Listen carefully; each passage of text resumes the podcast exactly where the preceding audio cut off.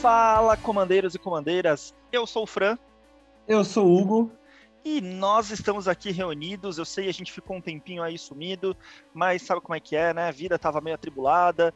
Tem um carinha aqui que resolveu que vai casar, então vai ficar difícil. É, rapaz. Casamento com podcast. preparar a festa de casamento, preparar podcast tá, tá, tá interessante. Tá complicado, né? Mas tudo bem. E eu, a gente sabe que a gente tá um pouquinho atrasado, mas a gente tarda, mas não falha aqui com vocês. Estamos aqui para fazer mais um podcast de análise para vocês, né? E uh, a gente já explicou para vocês em algumas outras vezes, vocês não, não, não sabem né, como é que a Wizard tem trabalhado. Basicamente, em cada edição que eles lançam, eles lançam dois decks, né, de Commander aí junto, né, dois decks pré-cons, né, pré-construídos. Porém, uma edição por ano eles chamam de é, edição de Commander, né? Eles fazem como se fosse essa é os, são os decks de Commander daquele ano. Então a gente teve Commander 2020, Commander 2021 e agora em Commander 2022. Uh, essas edições sempre são vinculadas à edição que sai mais ou menos nessa época do ano. Ano passado foi Strixhaven. E uh, agora é, é sobre as ruas de Capena aí, né? Então saíram os cinco decks de ruas de Capena que nós vamos destrinchar aqui para vocês. Isso aí. A gente vai repetir o nosso segundo ano de análise aí quando sair o Commander do ano, né? E aí, pessoal, a gente vai fazer de maneira bem simples, né? É, vamos falar qual é o deck. A gente vai falar qual é a estratégia, né, Fran? Que que, como é que o deck roda com o comandante principal, né? Sim. A gente vai dar nossa breve opinião do deck. E a gente fala mais alguma coisa, né? Tô esquecendo. É, na verdade, assim, a regra desse, desse podcast aqui vai ser a seguinte, né? De cada deck, eu e o Hugo separamos algumas cartas para sair, para tirar, né? Algumas cartas para colocar. Fora isso, a gente sempre destaca uma carta ou outra do deck que a gente acha que aquela carta é muito boa, né? Não necessariamente ela é boa para aquele deck, mas que ela é muito boa e que a gente vê uma perspectiva dela de jogar em vários decks ou em algum outro deck específico, né?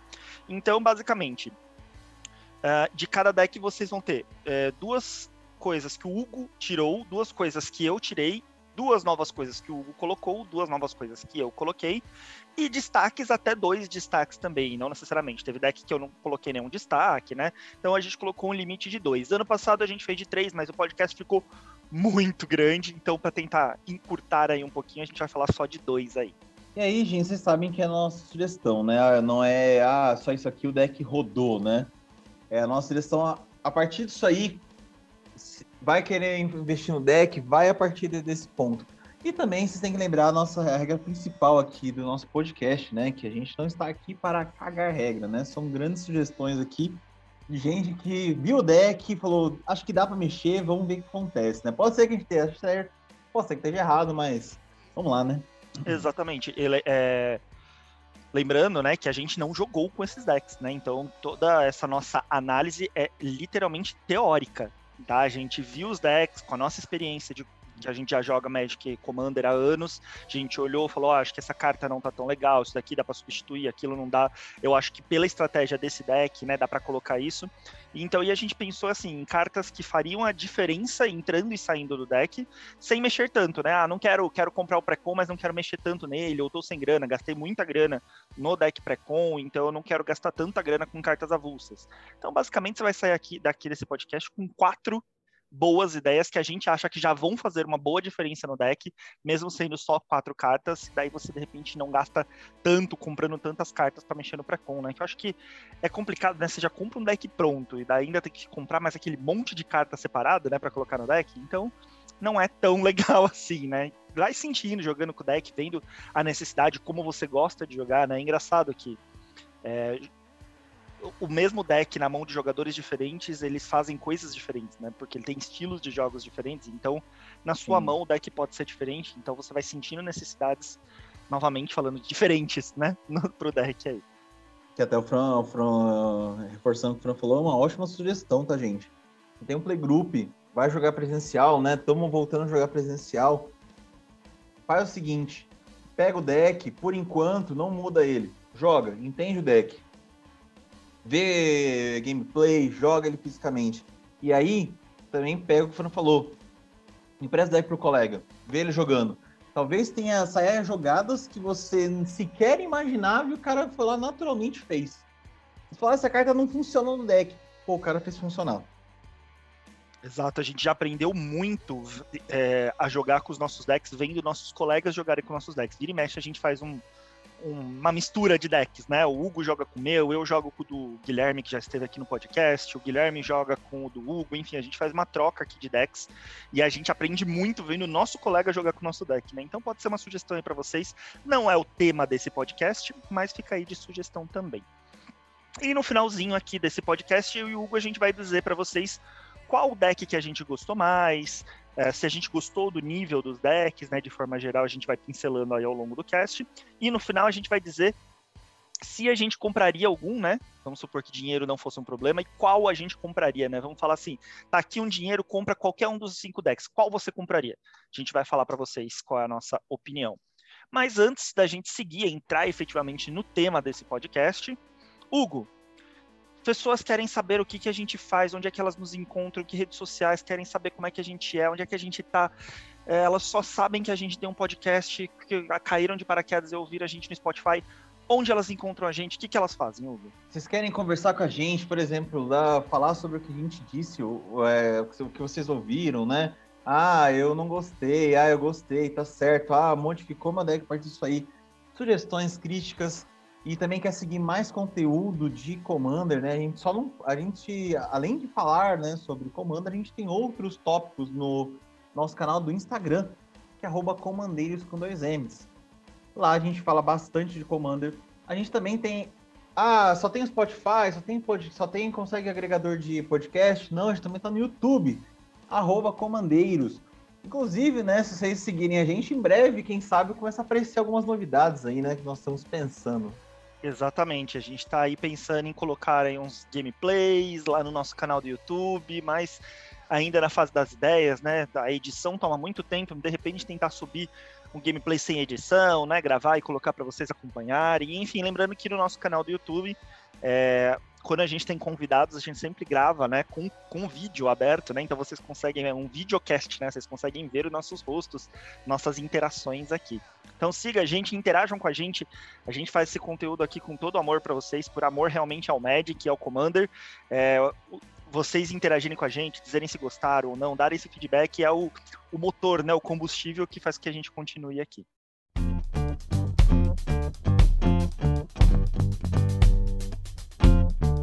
Muito bem, então chega de enrolação, vamos enfim para o nosso tema, que é a análise aí dos decks de Commander de Ruas de Nova Capena. Hugo, então começa aí, manda pra gente o primeiro deck que você vai começar analisando. Então, o primeiro deck que a gente vai analisar hoje é o deck do Massacre dos Maestros, né? É um deck que ele é composto pelas cores azul, preta e vermelha. Lembrando que essas combinações, né, a lore que tem por trás, a gente não vai falar hoje, tá, gente? A gente vai conversar lá no top de, da edição de Ruas de Nova Capena. Então hoje é só análise dos commanders. Lore, toda a história que a gente conta é, é somente no episódio do top. Então, esse deck são dessas três cores que eu mencionei, né? E ele é um deck que eu posso categorizar como um deck Spellslinger, né? Então é um deck que gosta que o usuário jogue muita instante sorcery para desencadear muita habilidade, para comprar, para fazer um monte de sinergia dentro do deck, fazer o tudo que ele pode fazer dentro de um turno com o tempo que ele tem, ele vai aproveitar ao máximo. Eu já aconselho vocês que estão começando agora. Quero começar agora com Commander deck do tipo Spellslinger, né? Como ele tem muita mágica instantânea, muito feitiço, ele costuma ter pouca criatura. Se a pessoa está começando, eu não aconselharia esse deck, né? Porque esse deck é, eu acho que é mais uma pessoa que já está familiarizada já com o, o Magic e começou a gostar de decks que podem controlar, podem fazer mais coisas do que só bater, né? Bater seria o, o ponto mínimo do deck, né? O forte é fazer sinergia.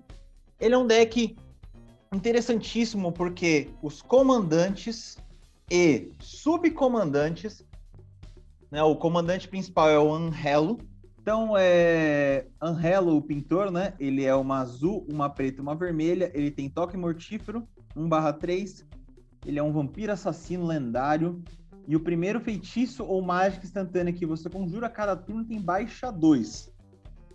Baixa 2 é uma mecânica nova, né? Que ela funciona da seguinte maneira: conforme você conjura essa mágica, você pode sacrificar uma criatura com poder igual ou superior a 2. Se faz isso, você copia a mágica e pode é, escolher novos alvos para a cópia. Interessantíssimo, né? Então é realmente é um deck Spellslinger, porque você ele tá falando o que você vai fazer. Pelo menos, né? Duas mágicas no turno bom aí, né?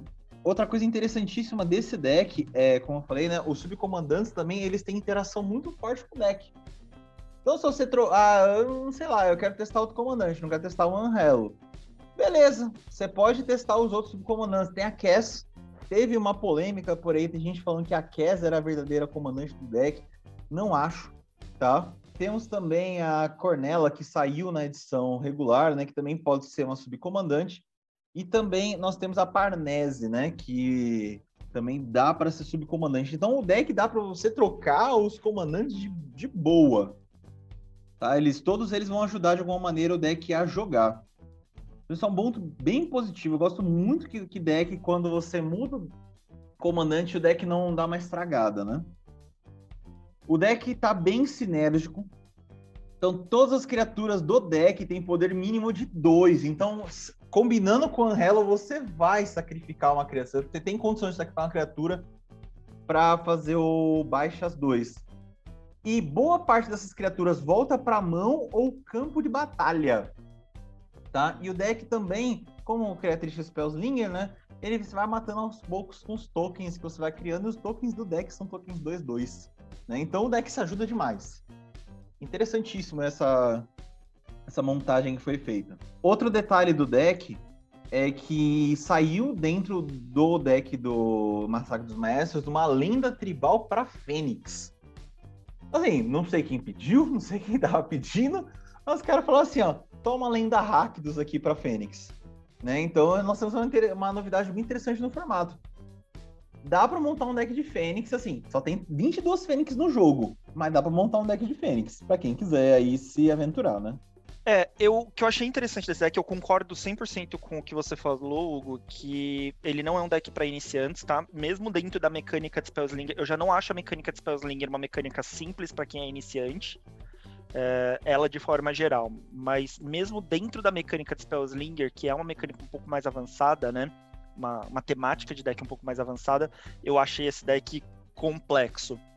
Inclusive porque eu acho que para ele ficar muito, muito bom mesmo, sabe? Pra ele ficar um deck competitivo, sabe? Eu acho que ele precisa de boas mudanças aí ele veio assim, o esqueleto básico dele tá montado, mas ele ainda precisa de algumas coisas, porque eu acho que ele é um deck que talvez é, jogando ele. Zik, venham coisas no, nos momentos errados. Eu acho que de todos os cinco decks, a gente vai falar um pouquinho mais pra frente, eu acho que esse daqui é o que tem mais oportunidades de melhorar. Ele tem chances de ser o deck que vai ficar mais forte de todos os cinco, na minha opinião, mas batendo um olho nele inicialmente, eu acho que ele é o que tá mais fraco. E eu achei muito interessante essa junção que eles fizeram do Spellslinger com um deck de sacrifício, né? Com um deck aí, como é que chama? Quando é deck de sacrifício, esqueci o nome da palavra. Um deck de aristocrata. Aristocrata, isso. Eles misturaram aí um deck Spellslinger de um deck aristocrata. Porque vamos falar a verdade, Spellslinger, nos últimos anos, meu, Wizards tem lançado muita coisa legal. Ano passado a gente teve em duas edições excelentes, é, duas, três edições, excelentes cartas é, e comandantes para decks Spellslinger, né? Inclusive, uma delas eu vou colocar dentro do, do deck aqui do Angelo. Mas qual que é o diferencial, né? Foi eles terem misturado aí o Spellslinger com a mecânica de sacrifício, né? E é nisso que eu vou trabalhar aí na, na minha análise nesse deck. Então, depois dessas duas contrapartidas aí, né, minha e do Fran, vamos ver então quais são as cartas para sair do deck, né? Minha primeira carta para sair do deck é o próprio Cyrix, né? A portadora da chama, que é, o, é a Fênix lendária para deck tribal de Fênix. É o seguinte. É, para mim, eles quiseram criar um tribal de Fênix e aí colocaram a Cyrix dentro do deck. jogar lá, fala, ah, tá aqui, ó. Ele entra nas cores, a Rakdos tá junto com o Anhelo. Então eu vou colocar lá dentro. Porque não combina com o deck. Não combina nem um pouco com o deck. É, a gente tem outras coisas de sinergia que dá para colocar no lugar, então, ó, tira ela e se você quiser, seja feliz montando o seu deck de Fênix. A outra carta que eu acho que tem que sair também é o Reinado das Profundezas, né? O Reinado das Profundezas, ele tem é um feitiço de ser quatro qualquer duas pretas, cada jogador sacrifica uma criatura. Você cria uma ficha de criatura demônio XX preta com voar, sendo X o poder total das criaturas sacrificadas dessa forma. Você tem uma grande chance de fazer um bicho, sei lá, no máximo 5-5. Você pagou 6 mana pra um bicho, uma ficha 5-5 com voar. Então, assim, essa, essa carta ela tem uma proposta que ela pode virar um grande demônio gigantesco, mas ela você pode quebrar a cara. Né? Então, como tem outras coisas no, no, no, no Commander, né? Válidos pro Commander que podem fazer sacrifício de maneira mais efetiva, eu tiraria fora. Bom, e a primeira carta que eu vou tirar aqui é Bruxaria. É um feitiço de seis manas, sendo duas pretas. É, destrua seis criaturas alvo. Entendo a função dele, que destrói seis criaturas. Você pode limpar a mesa dos oponentes, de repente, né? Dependendo dos decks deles. É, e deixar o seu, as suas criaturas vivas, né? É, mas vamos começar aqui Primeiro, essa mágica precisa ter seis alvos válidos, tá? Se ela não tiver seis alvos, você não consegue dar ela. Segundo, que ela não funciona como um board wipe, né, gente? Ela, você vai gastar seis manas, tem muito board wipe aí de quatro, cinco manas, que você pode substituir muito bem essa bruxaria. E e que vai fazer o efeito direito, né? Se a criatura do oponente tiver uma, uma proteçãozinha ali que não pode ser alvo, alguma coisa do tipo, você já não consegue usar bruxaria nela.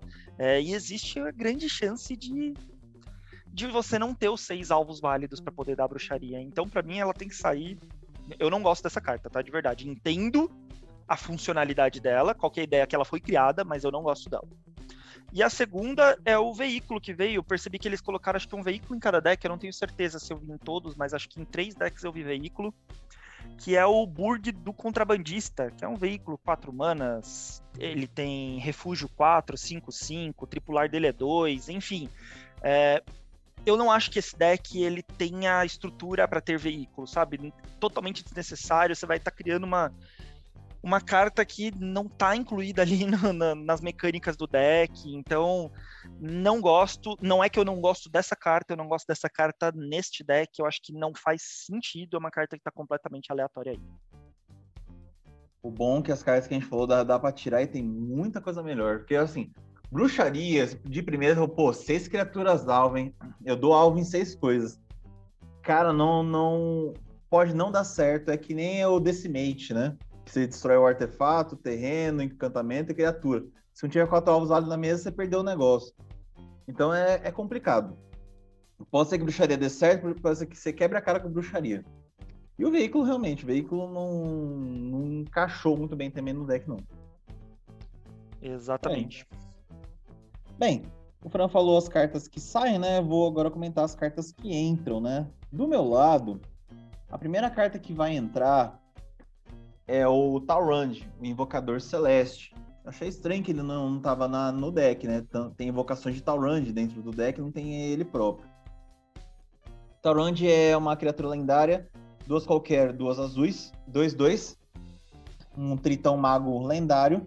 E o efeito dele é toda vez que você conjurar uma mágica instantânea, um feitiço, você cria um Dragonete 2-2 azul com voar é o seguinte, você tem Anhelo, né? Você, acho que vocês já entenderam que a gente estava mantendo o comandante, é o Anhelo que a gente vai deixar aqui.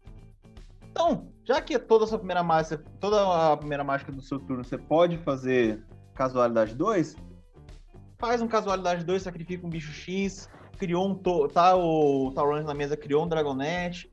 No outro turno, você usa esse Dragonete para sacrifício, depois que você bateu, por exemplo, vai, sacrifica vai fazer suas cópias marotas, ou você começa fazendo exército de, de dragonete voador, que a evasão voadora já vai ser complicada de se lidar e vai matando aos poucos o oponente, batendo com os seus bichinhos 2-2, né? Que é uma das estratégias do deck, tá? E são é, bichos 2-2, é... né? Que esses bichos 2-2 é, é, exatamente o que você precisa para casualidade, né? Pra, pra mecânica do comandante. Aí, e aos poucos você vai matando, vai realmente matando os caras, né? Vai dando vai, pega todos os seus oponentes, vai batendo aos poucos com esses bichinhos aí, e o Taronde vai ajudar a acelerar esse processo, né? Então é a primeira cartinha que eu, que eu coloco aí dentro da, do deck. A outra é o Arquimago Emérito, né? Ele é duas qualquer das azuis também. Ele é 2-2, ele tem uma, um mano mago. E ele tem mais difícil. Toda vez que você conjurar ou copiar uma má instantânea ou feitiço, compra uma carta. O deck, ele proporciona cópia. Né? Então você vai fazer o quê? Tem Arquimago Emérito na mesa e tem Anhelo também castou, sei lá, uma Visões do Soro, né? Castou Visões do Soro, você vai comprar uma carta pelo Arquimago, vai ativar o efeito lá do, do Baixas 2, vai copiar o Visões do Soro e vai comprar outra carta. Então você comprou duas cartas num turno já com uma magiquinha só. Então ele acelera demais, né? Porque o deck Spellslinger, se ele tem mais dano feitiço CMC muito baixo, a tendência é você ficar sem mão. Você precisa repor muito rápido. Esse cara aqui, ele encaixa muito bem dentro do deck. Perfeito, Hugo. É, é, engraçado que, assim, quando a gente tenta fazer análise e fazer sugestões para as pessoas, a gente tenta sugerir cartas que fogem do óbvio, né? Que geralmente as pessoas não não pensariam em colocar, né? Até para dar uma sugestão que vai agregar, né? Porque essas sugestões óbvias, né? muitas vezes você vê por aí nos canais é, sobre conteúdo de Commander por aí. Porém, é, quando a gente vê que o deck tem um baita potencial, mas tem umas cartas que são muito que caem que nem uma luva para aquele deck, e elas não vieram dentro do deck, a gente tem que falar delas. E daí acabam Sim. sendo escolhas óbvias para a gente acabar falando para as pessoas colocarem no deck que tem que ir no deck, não faz sentido não ir.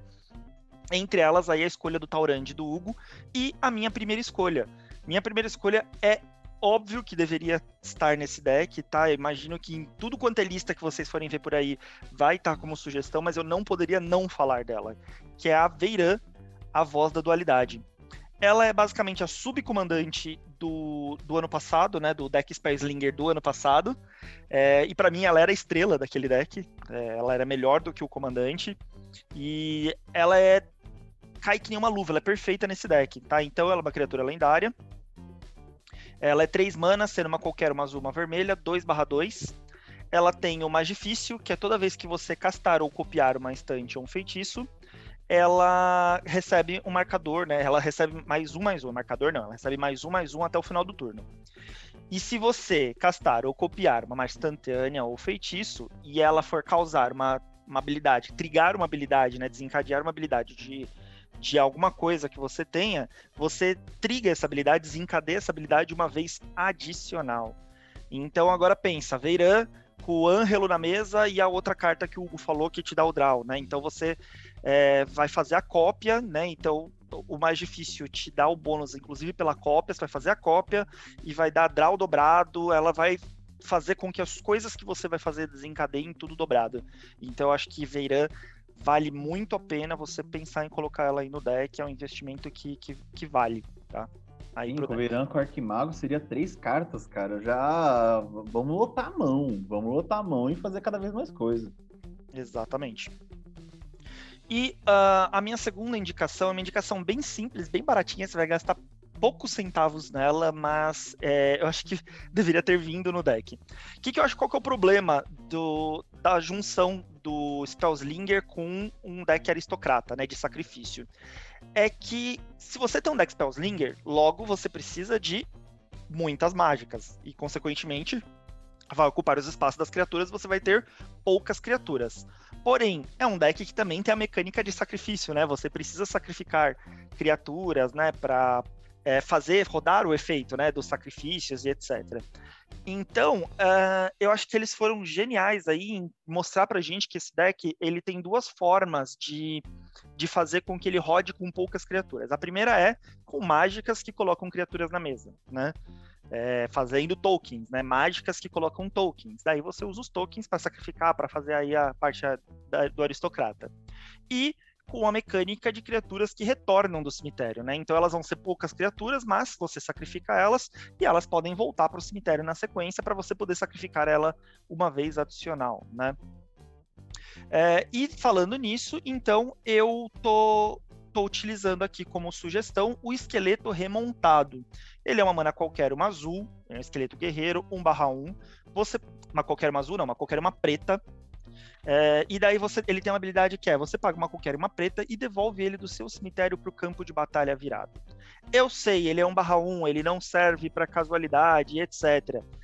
Não, mas se você tiver outras coisas que de repente somam ali, né, para dar um, mais, né, se tiver duas criaturas no barra 1, de repente. É, mas, de qualquer forma, ele é um bichinho aí que, que facilmente vo fica voltando do cemitério, até serve como um bloco ou como peça de sacrifício para trigar as habilidades aí do deck. Você provavelmente vai colocar Decreto de Erebo nesse deck, ou Pacto da Sepultura. Daí é interessante sacrificar esse bicho, volta, sacrifica de novo e limpa a mesa do oponente. Enfim, eu acho que ele é uma, uma adição de centavos que pode ser bem útil aí pro deck. Então, para pra gente finalizar, né, eu tenho alguns destaques aí desse, desse deck. Eu tenho dois, no caso, né? O primeiro que eu tenho é a replicação extravagante. Quatro qualquer dos azuis, o encantamento. O que, que ele faz? Em sua manutenção, você cria uma ficha que é uma cópia de outra permanente alvo de não terreno que você controla. Putz, Vamos fazer cópia, beleza. Isso aqui em deck que, que, gosta de fazer efeito de ETB, olha, né, vai ficar complicada a situação. Excelente carta que saiu. A outra é a contagem de corpos. Duas qualquer, uma preta mais Santana com espetáculo, uma preta. Efeito, compra uma carta para cada criatura que morreu sob seu controle nesse turno. Você tem deck de, de aristocrata, meu querido. Você gosta de fazer um sacrifício um atrás do outro. Né? Deu aquele board wipe que perdeu parte do seu recurso. Joga isso aqui. Lindo, lindo. Isso aqui vai fazer você comprar horrores. Bom, e a minha, meu destaque, eu só tenho um destaque, eu não separei dois. É, o meu destaque é justamente é, a carta que o Hugo tirou do deck. É, eu acho que a carta é ótima, ela só não encaixa no deck. Eu tô falando da Cyrix, portadora da chama, né? A Fênix, criatura lendária, 3/3, voar e ímpeto. Quatro manas, sendo preto e vermelho, né? Duas delas, uma preta e uma vermelha. É, por que, que eu acho que essa carta é um destaque? Porque ah, Francisco, então você era uma das pessoas que queria um tribal de Fênix? Não, gente. Eu não acho que vale a pena montar um tribal de Fênix, tá? Eu acho que tem poucas Fênix e das poucas que tem, metade delas não vale a pena. São bosta. 22, 22 Fênix, se você mais exato. Exato, e metade delas não vale nem a pena.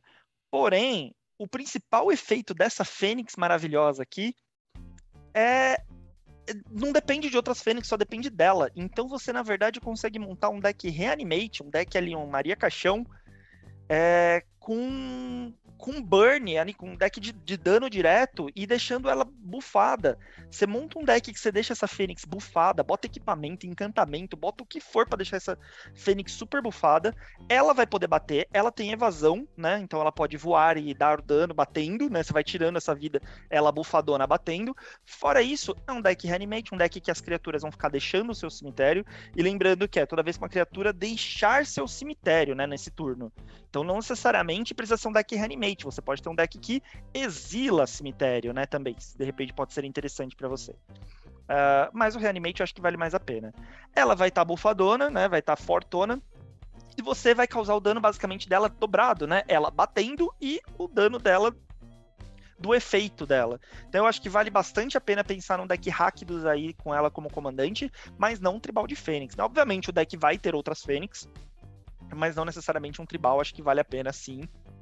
É meu destaque. É interessante, interessante. Pensei nessa estratégia não. Dá pra montar um deckzinho interessante aí. Baseado em reanimate, sei lá, exila cemitério para trigar alguma coisa, né? É, devolver para mão as cartas, né? Porque sair do cemitério, não importa de que motivo foi. Dá pra fazer uma, uma brincadeira, um, tipo um Voltron, né? Dá pra fazer tipo um Voltron. É, exatamente, é um Voltron sei lá, que causa dano direto, né? Não só dano de combate, né? A gente sabe que não conta dano direto, não conta pro aí pro, pros 21 de dano, né, para matar de comandante, mas ainda assim eu acho que é uma estratégia bem forte, você pode descer a vida muito rápido dos seus oponentes, eu acho que ela é uma carta bem interessante, aí se você tá pensando em montar um deckzinho ali para sair coisa do cemitério. Existem várias cartas que usam essa interação, né? Se uma carta deixou seu cemitério nesse turno, você cria um zumbi 2-2. Existem uns encantamentos, artefatinhos que fazem umas coisas dessa. Então, de repente, dá para montar umas coisas interessantes assim. Garantindo que vai sair um por vez, um bicho por pelo menos um bicho cada todo turno, já é excelente. É, você só precisa que saia um bicho por turno, você não precisa ficar reanimando um monte, né? Mistura uma estratégia de reanimate com esse bicho aí ganhando, bufando, que você vai ver que, que destruidor que vai ser.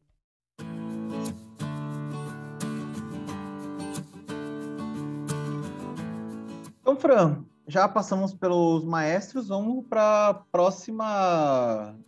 Vamos para a próxima casa, né? Eu acho que pode, podemos falar como casa. Eu acho que a gente vai para. Né? Med... É tudo família, né? Família, família, tudo. Então, continuando, continuando essa parte família, família, a gente vai para a família de mediadores. Beleza, vamos falar aqui dos mediadores engalanados, né? Que nome escroto de deck. é trava-língua para falar devagar. Pois é. Mas é basicamente a nossa combinação Bunt, né? Que é a verde, azul e branca, que traz pra gente como comandante aí e que vai dar o tom do deck. O Perry, né? O ornitorrinco, não, é o rinoceronte. É, é o Perry, o pulverizador. é, ele é um rinoceronte soldado 3/3, sem uma mana qualquer, uma verde, uma branca e uma azul. O que eu achei interessante da maioria desses decks é o custo desses comandantes, né? É, eles fizeram comandantes, embora tenham três cores com um custo bem acessível, né? Eles são baratos até de entrar na mesa.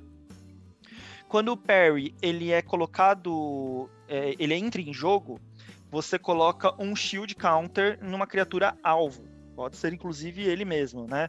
E esse shield counter é um tipo novo de marcador que você colocou, que ele funciona basicamente igual era o nosso é, regenerar, né? Se a criatura fosse morrer, você regenerava ela. Basicamente, você tira aí o, o shield counter da criatura e, uh, e ela regenera, né? Volta pro jogo aí, continua no jogo. Uh, e quando o parry ataca, a criatura alvo que você controla, que estiver atacando junto com ele, né? Ganha atropelar e mais X mais X até o final do turno, sendo X o número de diferentes tipos de marcadores nas permanentes que você controla. E basicamente essa é a habilidade que dá o tom aqui pro, pro nosso amigo Perry, né? A habilidade que dá o tom do deck dele. É, basicamente são permanentes com vários tipos de marcadores diferentes, é, inclusive umas permanentes que eu vi aqui que, tipo assim, só estão no deck por causa dos marcadores, porque gera um que consegue colocar nela um marcador diferente. Então a gente vai ter a rede desenterrada, eles desenterraram dos primórdios do, lá de Mirrodin, tipos de marcadores diferentes, marcador de mais mais um, marcador de carga, marcador de não sei o que, tudo que tinha de marcador eles foram desenterrando aqui para esse deck. E obviamente vai tendo aí as coisas de ele tem um pouquinho de infect, né? Afinal tem marcadores de infectar, então ele tem bastante coisa aí de é, de proliferar, né? Então vai ter muita coisa de proliferar que eu acho que é uma boa sacada. Uh, então eu achei interessante. De subcomandantes desse deck, Diferente do nosso deck anterior que a gente avaliou e que o Hugo falou muito bem, que qualquer comandante que você colocar ali tá muito bem-vindo, né? Tá, tá, tá legal. Nesse daqui eu acho que você não consegue trocar o comandante sem ter que trocar a estratégia do deck, sendo muito sincero. É, a gente tem dois subcomandantes aqui que tem a cor, né? Do, as três cores do deck.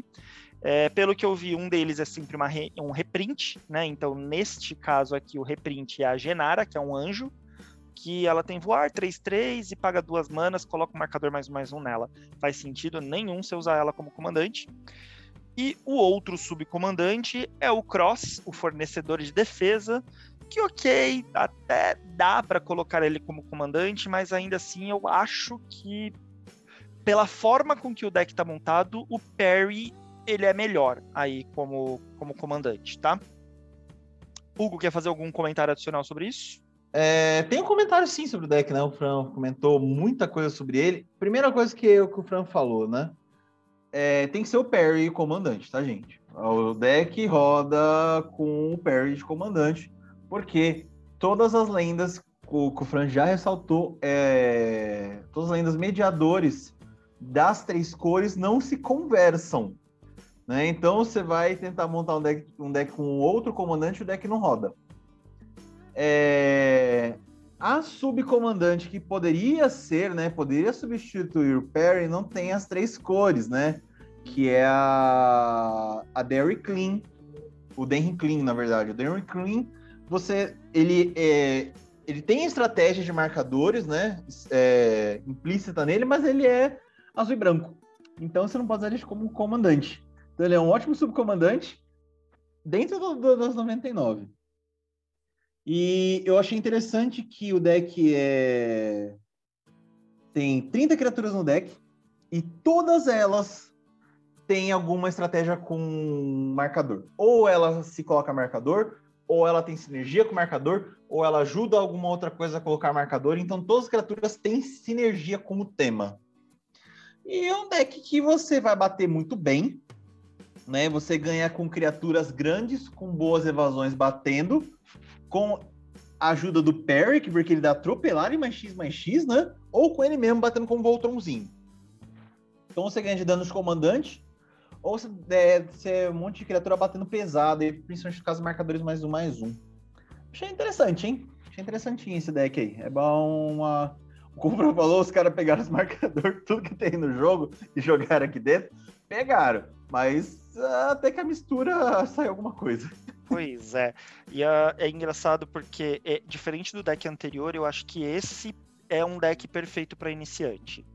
É, ele é um deck que acho que tem um power level legalzinho, dá para você jogar com ele legalzinho é, já desde cara. A estratégia dele chega a ser imbecil de tão simples, né? É um deck que você coloca as criaturas na mesa e sai batendo, vai deixando elas cada vez mais fortes e só espanca, só bate. Faz bicho, Boa. bate, faz, é. coloca marcador disso, marcador daquilo, mas é, é simples, é muito simples. É, é realmente acho... é deck para iniciante, tá? Realmente é deck real para iniciante, porque, como o Fran falou, é, simples as estratégias, né? Então, vou, o primeiro a gente não aconselha, aconselha, não, mas o segundo já, bora lá. Exato. E a única coisa é que eu acho que assim, ele é um deck que você vai ter que olhar bastante as cartas de Corea, né? Porque na edição de Corea foi que eles lançaram aí essa ideia de marcadores de habilidades básicas, né? Marcador de voar, marcador de infect, marcador de ameaçar, marcador de, sei lá, golpe duplo, né? Então tem muita coisa de Corea que talvez possa entrar nesse deck aqui. Então, aconselho que vocês deem uma olhada lá. Uh, embora acho que as cores não conversem, né? As cores lá de Corea que saiu para essas habilidades aí de marcadores eram mais com preta, né? Até.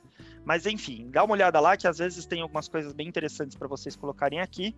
Uh, eu acho que o único problema desse deck é que eu acho que ele tem menos oportunidades de ficar bom. Lembra do que eu falei? Que eu acho que o deck dos maestros ele não era um deck tão forte, mas ele tinha uma possibilidade gigante de ficar o deck mais forte. Esse daqui já acho que eu acho esse daqui já eu acho que é um deck que ele já iniciou relativamente forte, porque é uma estratégia básica, fácil de fazer, é bicho grande batendo, mas ele vai ter poucas oportunidades de ficar bom mais para frente. Agora que a Wizard está começando a criar essas habilidades de marcador de habilidade, né, que daí vão ter tipos diferentes, se você ficar focando só em marcador mais um mais um e que principalmente, ok, eu entendo que verde e branco é, é, o forte deles é colocar marcador mais mais um, mas se for só nisso, você não vai estar tá tirando o 100% ali do parry, né? Então não aconselho ficar colocando tantas cartas que dão marcador mais mais um, porque não é só um tipo de marcador, né? Bom, então falando aí das coisas que eu acho que tem que sair desse deck. A primeira delas é evolução urbana. Não sei o que, que isso está fazendo nesse deck, gente. Tem verde, tem azul. Você usar essa carta, pelo amor de Deus. Esse daqui é uma evolução urbana, é um feitiço de 5 manas, sendo azul e verde, né? Uma azul e uma verde. Compra três cartas e você pode jogar um terreno adicional nesse turno. Não faz sentido nenhum usar essa carta, sabe? Ah, ela coloca um terreno adicional, Francisco. Poxa, não dá para considerar por causa disso? Não, não é um deck de que você precisa ficar baixando, sabe? Você tem outros ramps melhores, você tem outros ground card melhores. É, você não precisa disso, pelo amor de Deus não use isso, tá? E a outra coisa que eu acho que, que pode sair desse deck é a tempestade de formulários. Três qualquer, uma azul, mágica instantânea. Você devolve a permanente de, não de terreno para a mão de seu dono. É, e quando você conjura essa mágica, você copia para cada tipo de marcador que você controla. E pode dar novos alvos né, para as cópias. Não faz sentido, gente. Quatro manas para devolver um negócio que talvez, se você é, tiver mais tipos de marcadores, talvez devolva dois negócios, três negócios, ah, não faz sentido. Mesmo sendo a estratégia do deck, essa carta é ruim, é, ela não devia ser rara, na minha opinião. Posso queimar minha língua mais para frente e tomar essa carta super vorpal e me arrepender de ter falado? Talvez, mas aparentemente essa carta é muito ruim. Guardar quatro manas para devolver três coisas para mão, uh, sei lá, você tem coisas melhores para fazer.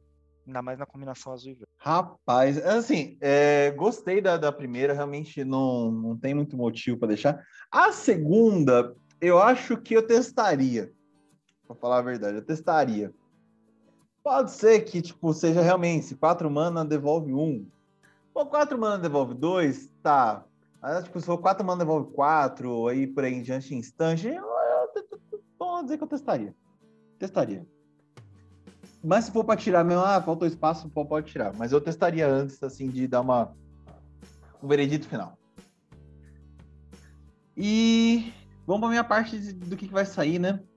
Para mim, o que vai sair primeiro é a barreira de raiz. Uma qualquer uma verde, planta barreira, 0,5 para o defensor. Coloca o marcador menos 0, menos 1 nele, adiciona uma verde, adiciona uma... ative apenas uma vez a cada turno. A ideia é marcador menos 0, menos 1 nesse deck é um marcador diferenciado. Opa, Hugo, vamos lá, vai contar pro Perry. Mas, cara, não, isso aqui tem tempo de vida contado. Né? Eu acho interessante outra estratégia, tipo arcades, né? Mas no deck do Perry eu não aconselho, não. Tá? Então é tempo contado de vida, aí como consequência vai ter que fazer o quê? Você vai ter, opa, já que ele tá ficando cada vez menor, então vou colocar marcador mais um, mais um nele. Pô, mas é uma barreira, né? Barreira não vai bater no seu deck. Então, é... você vai começar a se preocupar demais com uma carta, não precisa se preocupar tanto assim. A outra que eu vou tirar é a... o Druida Devotado. O Druida Devotado é uma qualquer, uma verde. É... 02, vira, adiciona uma verde, coloca o marcador menos um, menos um nele, você desvira. Você já deve ter ouvido falar já essa carta nas últimas semanas, nos últimos tempos, porque cada edição de 2022 está saindo tem um combo com esse bicho, né? É, então é o seguinte, ele é excelente para combo, guarde ele, porque provavelmente vai vir mais um combo com ele esse ano. Acho que a Wizards quer fazer quatro, cada, cada set do ano ter um combo com ele. Então, guarda. É, então ele é muito bom para combo, né? Sei disso por causa da Rapatra, que eu tenho um deck de Rapatra, e aí ele comba mil. É, combo horrores com Rapatra. Mas assim, é, dentro desse deck, ele não vai combar com ninguém. E ele é um deck de. É mais um bicho que vai ficar administrando marcador menos um, menos um. Agora, se você for meter combo dentro do deck, aí você deixa. Né? Mas não vai meter combo, quer jogar de boa, é, ele é o outro candidato para sair fora. E nessa pegada aí de marcador de menos um, menos um, também que não faz sentido, e é bom tirar, eu tiraria também o Ancião de Galhos de Vime. Já tô roubando e colocando uma quinta carta para tirar. Tira aí também. Também Padrão. não faz sentido. É quatro manas, quatro manas para fazer um bicho com marcador menos um, menos um, que paga uma verde e destrói um artefato, removendo esse marcador que tá nele. Ah, não. Beleza. e aí, Frank, o que entra dentro do deck? Bom, uma carta que é óbvia que entra, eu acho que essa edição ela conversa muito de forma geral, esses decks conversam muito com Icória. É, e essa mecânica de marcador, hoje em dia, eu não consigo mais ver um deck cuja mecânica central deles é marcador e não tem osólito no deck. Eu sei, é óbvio colocar osólito? É óbvio, mas eu prefiro falar o óbvio para você colocar do que você cometer o pecado de não colocar osólito nesse deck. É o que eu queria deixar claro para vocês. Bom, vamos lá. O Osólito é um artefato de uma mana. Então, seja, ele cai fácil, ele cai rápido. E se ele vier no late game, você não vai se importar, você vai querer que ele caia na mesa de qualquer forma, você quer que ele fique. E os seus oponentes querem mais é que esse artefato seja destruído.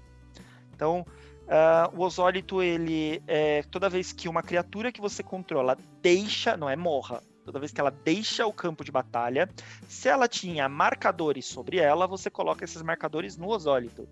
E no início do seu combate, no seu turno, se o Osólito tem marcadores nele, você move esses marcadores para uma criatura alvo. Então, gente, é, o que eu queria deixar muito claro para vocês é: não é só marcadores mais um mais um. É qualquer tipo de marcadores que tiver nas criaturas, se elas morrerem, vão pro Osólito. E daí você se recupera muito fácil colocando outras criaturas, move os marcadores do Osólito de volta para uma criatura nova que você fizer. Então, é, o Osólito tem que estar tá no deck, é um seguro de vida excelente para estar tá nesse deck, tá? E a outra carta eu estou colocando meio que como um suporte aqui para o, o comandante, né? O comandante ele tem ali aquela habilidadezinha que quando ele entra em jogo ele coloca um marcador de escudo, né, na criatura alvo. É, mas comandante se morre até dá para você fazer de novo, mas daí ele fica mais caro, né? Então é, ficar devolvendo para a mão não, não, vai, não faz muito sentido, né? Então eu pensei numa habilidade e eu vi que esse deck tem algumas criaturas, né, com efeitos de ETB. Então eu coloquei uma coisa que vá é, auxiliar essa habilidade de ETB do deck, né? Maximizar aí os ETBs, né? Que são aquelas criaturas que quando entram em jogo é, trigam alguma habilidade. Então eu coloquei aí o Pastor Dalmas. Ele é uma criatura 1/1, um espírito, uma mana qualquer, uma azul e uma branca. Toda vez que uma criatura for exilada do campo de batalha, coloca o marcador mais um mais um nele. Então, ou seja, ele próprio vai se deixando mais forte é, toda vez que uma criatura for exilada. Pô, Francisco, mas como é que eu vou ficar dependendo das criaturas serem exiladas? Então, só que daí tem a segunda parte do efeito dele, que é no início da sua etapa final, você pode exilar uma outra criatura alvo que você controla e depois devolve aquele card de criatura pra, no campo de batalha sob seu controle, né? Sob o controle do seu dono, na verdade. É, basicamente, ele dá um blink numa criatura sua, né? Então, ou seja, você exila a criatura, deixa ele mais forte, por causa do primeiro efeito dele. A criatura volta, se ela tem algum efeito de ETB, quando ela volta para o jogo, ela ativa o efeito de ETB de novo. Se você ficar fazendo isso com o seu comandante, uh, ok, tem a desvantagem de que ele não vai bater porque ele vai estar tá enjoado, né? Não, não vai estar tá enjoado porque daí é no, é no, no fim da sua etapa final, né? Então até voltar para você de novo, o comandante já não está mais enjoado. Mas você pode exilar o comandante, ele volta, coloca o marcador de escudo numa outra criatura, né? E você vai fazendo isso várias vezes com várias criaturas. Eu acho muito interessante aí o Pastor Dalmas para esse deck. É, dá pra brincar, hein? Dá pra mexer algumas coisinhas e brincar de ETB com o deck, de colocar marcador. É, é, é uma boa. É, bem, o Fran falou as dele, né? Então eu vou falar quais são as minhas entradas no deck. A primeira é a Mariposa Parideira Luminosa. Saiu um Icória, né? Mais uma coisinha de Icória entrando dentro do deck. Então é uma, um inseto, duas qualquer e duas brancas, três, quatro voar. Toda vez que uma criatura que você controla sem voar morrer, devolva ao campo de batalha sob seu controle. É, desculpa. Devolva ao campo de batalha sob o controle de seu dono com um marcador de voar. O deck não tem tanto bicho assim que voa, né? Então vai ser bastante criatura que vai ser ajudada com a mariposa parideira morreu o bicho, sei lá, bloqueou, bateu, tal, entrou em óbito, vai, não tem voar, volta, coloca marcador de voar nele, vai ganhar um voarzinho, vai, pode ter outros marcadores que do deck que podem entrar nele. Interessantíssimo. O Perry vai gostar disso porque tem um marcador novo entrando, né, na, dentro do jogo. Então, eu colocaria isso aí porque também, é, além de salvar seus recursos, né, faz você ganhar um marcadorzinho novo aí que não tem dentro do deck, que é o marcador de voar. De a bola. outra, show de bola. a outra é o Biomante Mestre. Biomante Mestre dos qualquer uma verde, uma azul, 2, 4. Cada outra criatura que você controla entra no campo de batalha com uma quantidade de marcadores mais um mais um adicionais, equivalente ao poder de Biomante Mestre. E também é um mutante, além dos seus outros tipos.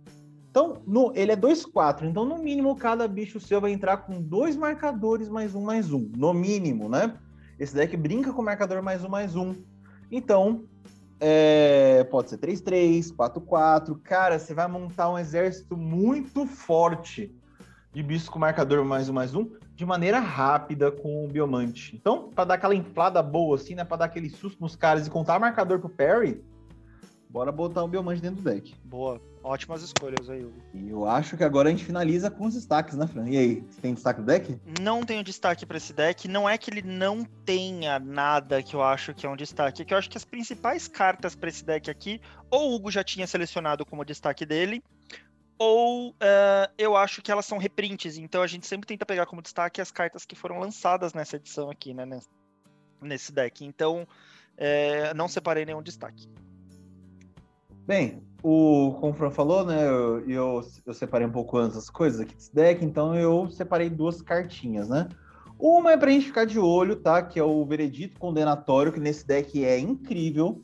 E deck também de marcadores, ele é muito bom, né? Perfeito, destrua todas as criaturas sem marcadores. Então, o seu deck que é de marcador, ele. Seus bichos normalmente todos, ou quase todos, vão ter marcador de alguma, alguma coisa. Isso aqui é praticamente um board wipe é, assimétrico, né? Para você não vai ser tanto efeito não, para os seus oponentes. Então, é, vai ser o vai ser o estouro. Então, assim, é, você tem deck de marcadores, eu ficaria de olho nessa cartinha, achei interessante. E a outra é a defesa engenhosa. O Fran falou do Osólito, né? O Osólito não veio dentro do deck, mas veio quase um Osólito dentro do deck, que é a defesa engenhosa. Então, assim, é, permanente, é, com a defesa engenhosa em jogo, né? Que é 12 qualquer uma branca, encantamento. Permanente, deixa o campo de batalha. Se você controla com a permanente e ela tinha marcadores, coloque todos os marcadores na, na outra permanente alvo que você controla. E aí paga quatro qualquer, uma branca, né? Mova qualquer número de marcadores da permanente alvo que você controla para outra. Então, saiu uma criatura, uma criatura que seja de campo de batalha, pega os marcadores e coloca em outra, né? E aí pega, paga quatro qualquer uma branca, fica movendo marcador. É quase um Osdólito, né, filho? É, um Osdólito nerfado, né? Piorado, digamos é. assim. Mas digamos que o Commander o cara vai ter meio que dois osólitos, né? Exato, a gente sempre fala, né, que é bom a gente dobrar os, os melhores efeitos pro deck, é bom você dobrar, né, colocar mais cópias daquilo no seu deck. Então, eu acho que para esse deck é excelente. É, as duas cartas, é, quer dizer, as duas não, a primeira carta que o Hugo falou aí como destaque dele era a que eu queria falar como destaque também. É, eu acho que vale bastante a pena prestar atenção nela, que eu acho que ela vai jogar bem aí em vários outros decks aí de marcadores.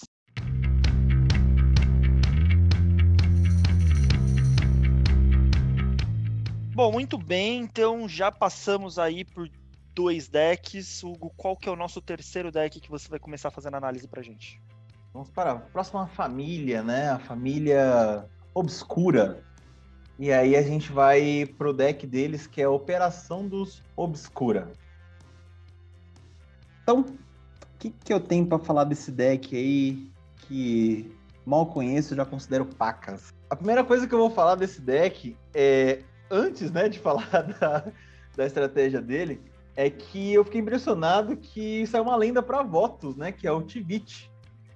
Esse, eu tenho certeza, foi pedido de jogador, né? Teve muita gente falando, gente, precisa montar um deck baseado um comandante de voto. Por que, que não tem comandante de votos? Os caras falaram, tá, qual o comandante de votos aqui?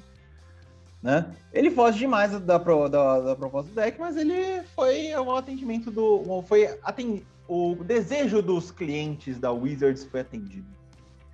É, ele é um deck, né, que agora depois posso falar, né, sobre o Tibit, que eu fiquei impressionado, inclusive, pensei em montar, mas não vou montar um deck. É, posso falar isso aí? Eu vou falar como é que o deck joga. O deck, ele é um deck de... que ele gosta de evasão, tá? Porque ele tem criaturas que dão várias coisas legais, né? Desencadeiam várias habilidades quando causa dano de combate. E o deck, ele se ajuda muito, ele dá muita evasão para essas criaturas, né? Principalmente com o comandante, né? O comandante, que é o nosso amigo, o, o Camis, né? O Camis, ele ajuda demais a, a, a essa estratégia, né? Então, para aproveitar o que, que ele faz. O Camis, ele é uma criatura lendária, tá?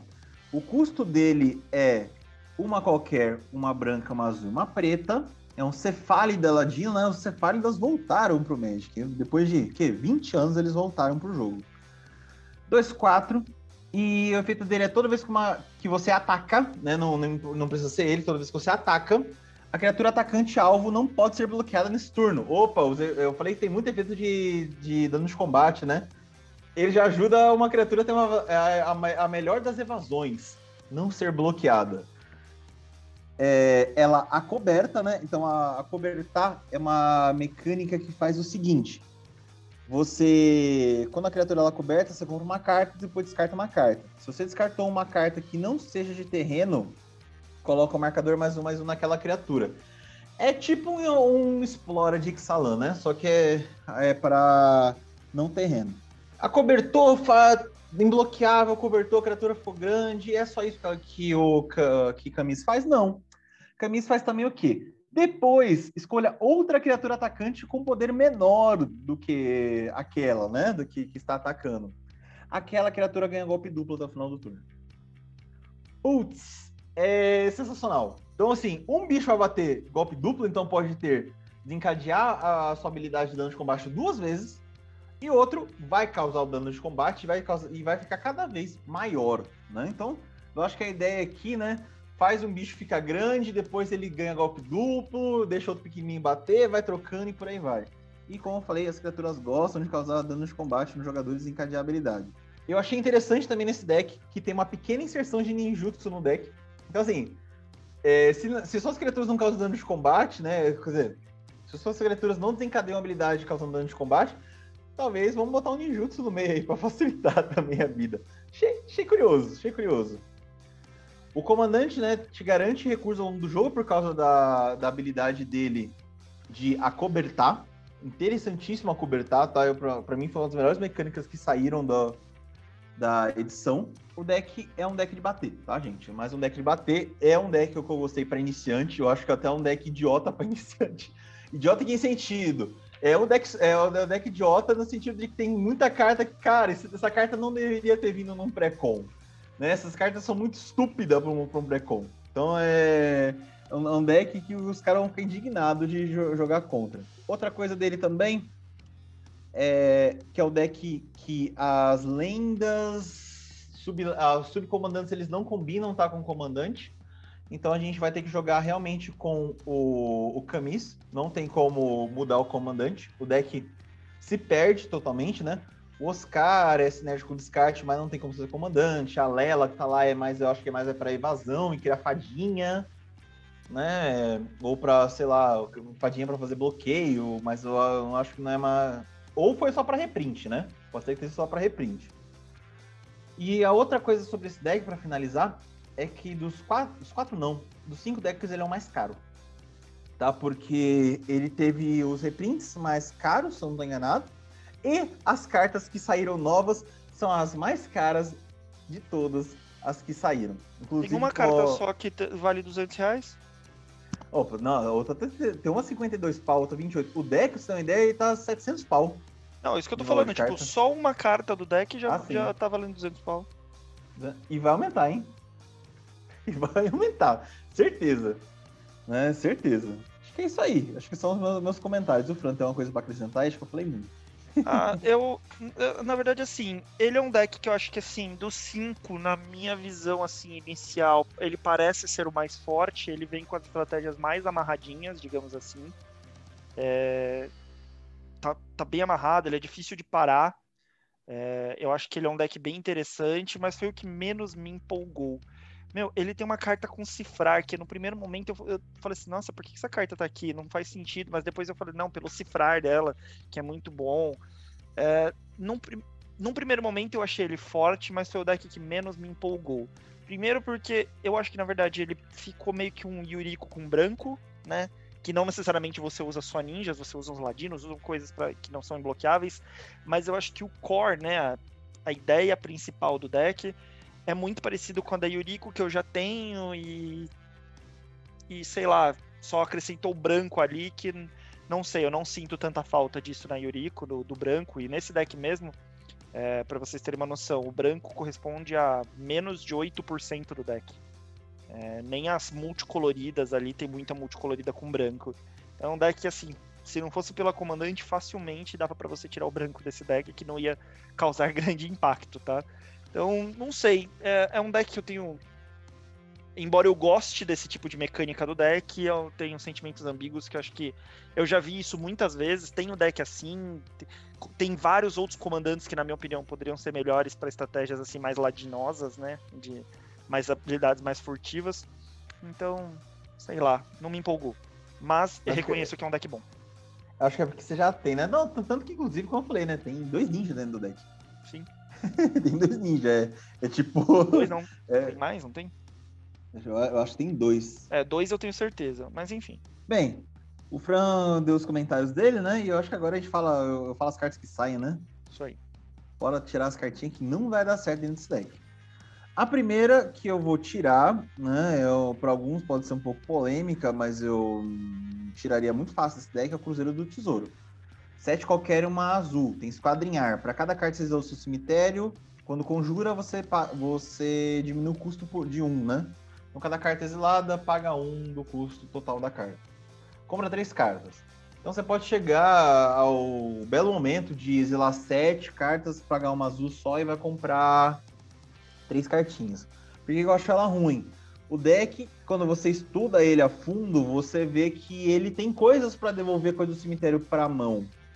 E aí, essa carta, eu acho ela muito. que ela pode te atrapalhar. Não, é. Ah, eu. Putz, eu vou, eu vou diminuir um custinho mal aqui. Mas se você começa a ficar com receio de exilar Grave, né? Você não vai acabar usando o custo do tesouro, vai ter que pagar quase o custo completo, né? Então eu, é uma carta que eu não, não deixaria no deck, não. Acho que tem outros, outras formas mais práticas de comprar coisa com dentro do. que pode ser colocado dentro do deck. A outra que eu tiraria é a Fuga da Prisão. Fuga da Prisão é uma qualquer uma branca, feitiço. Devolva o card permanente alvo no cemitério de um oponente ao campo de batalha sob o controle dele. Quando aquela permanente entra no campo de batalha, devolva do seu cemitério para o campo de batalha até um card permanente alvo com valor de mana igual ou inferior é uma carta, vamos falar que é um grande group hug. Você está tentando ajudar, assim, ah, eu vou te ajudar, né? Eu devolvo uma permanente sua para o jogo, eu vou devolver uma minha. Beleza, vamos ser amigo, né? Não usa isso aqui comigo, não. Ah, eu uso aqui com, uso aqui com, com o cara aqui que tá atrapalhando a gente. Beleza, a estratégia. A, a carta é interessante, né? Quando você tá brincando de group hug.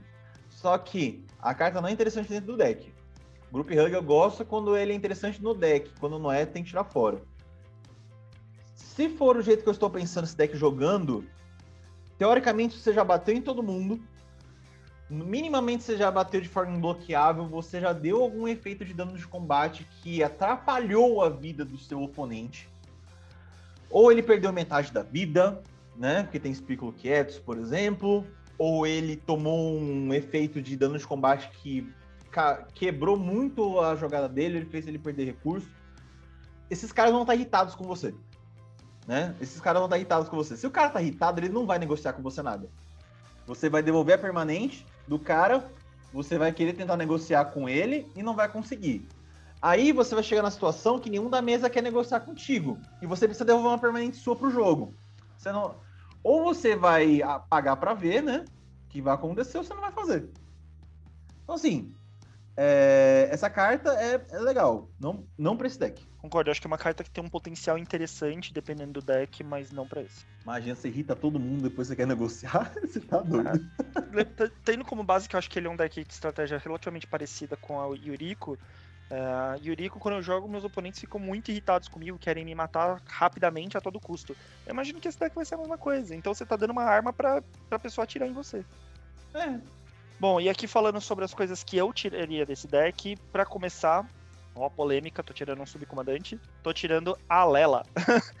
é, gente, quantidade de artefatos e encantamentos nesse deck não justifica para ter uma Lela ali. Ah, é por estar tá ali, sei lá, pra, por causa do Death Touch, do Life Link, porque dá mais um mais zero para criaturas com Fly. Ainda assim não justifica, gente. Tem cartas melhores para você colocar que cria uma sinergia melhor com o deck. Adoro a Lela, aproveita que ela veio aí e a Lela não é uma carta tão baratinha assim, então aproveita e coloca, monta um deck de Alela, porque na minha opinião, a Lela é um dos melhores, uma das melhores comandantes aí de deck de artefatos, com sinergia com artefatos, tá? Então, é, tira essa Lela e monta um deck com ela separado, tá? Mais um, mais um deck que vai te dar um segundo deck, é um comandante para um segundo deck. E a outra carta aí que eu tiraria é, por favor, Wizards, para de colocar essa carta nos decks com branco. Já deu, cansei. É o Titã do Sol. Não faz. O que, que essa carta tá fazendo nesse deck, gente? Não faz sentido nenhum. Tira isso daí. Não... Já deu. Já deu o Titã do Sol. A Wizards tenta colocar. É assim, a cota, né? Todo deck. Um deck branco aí é, sempre tem que ter o Titã do Sol, mas deu, né? Vamos trazer os outros titãs que são legais também, os outros gigantes, né? O preto tá querendo reprint. A gente queria muito reprint do preto, queria muito reprint do azul, né? Vamos esquecer um pouquinho o branco. E é isso que eu tiraria. O é Titã do Sol é Zetalpa os dois juntos. É. Pô, bota uma croma, gente. Toda vez Zetalpa. e, e, e, no vermelho é o Etali, né? Etali. Etali virou carta de um real, porque é novo só ring. Eu concordo com, com você da, da Lela, tá? Porque realmente, como eu falei, a Lela tá ali porque quiseram fazer reprint. Não, não, tem, não tem muita lógica, não. Ah, ah, mas dá bloqueador. Pô, o deck tem acho que 8, 9, 9 artefatos de encantamento. Não, não, não justifica. É que é o que eu falei, eles colocaram um subcomandante sempre é, novo da edição e um subcomandante reprint, né? Então a Lela foi o subcomandante reprint, mas eu acho que ela vale mais a pena se montar um deck separado. Então, gente, falamos as cartas que vão sair, né? A gente vai falar agora as cartas que entram, né? Faz sempre bem falar as cartinhas que tá entrando. A primeira que vai entrar vai ser o nosso amigo Virtus de. Acho que é Violet. Virtus de Violet. Ele saiu somente em Battle Bond, né? Então não tem tradução dele em português. Ele é dois qualquer e uma preta, uma criatura lendária, um Asra assassino. Ele tem partner, mas esquece partner que você vai usar partner do deck mesmo, porque não é das cores. Ele tem Death Touch. Toda vez que o Virtus, né, causa dano de combate um jogador, aquele jogador perde metade da vida arredondado para cima. Então é o seguinte, o deck gosta de fazer os oponentes perderem metade da vida, né? Tá, tá, tá interessante isso aqui dentro do deck. Com o comandante que permite que as criaturas sejam bloqueadas, cara, pode botar ele e assim, vai ser terror mesmo. Tem que aterrorizar os oponentes, tem que ser rápido o jogo aí e o Virtus vai te ajudar bastante. Ele a outra. Um dos Piccolo Quietos, né?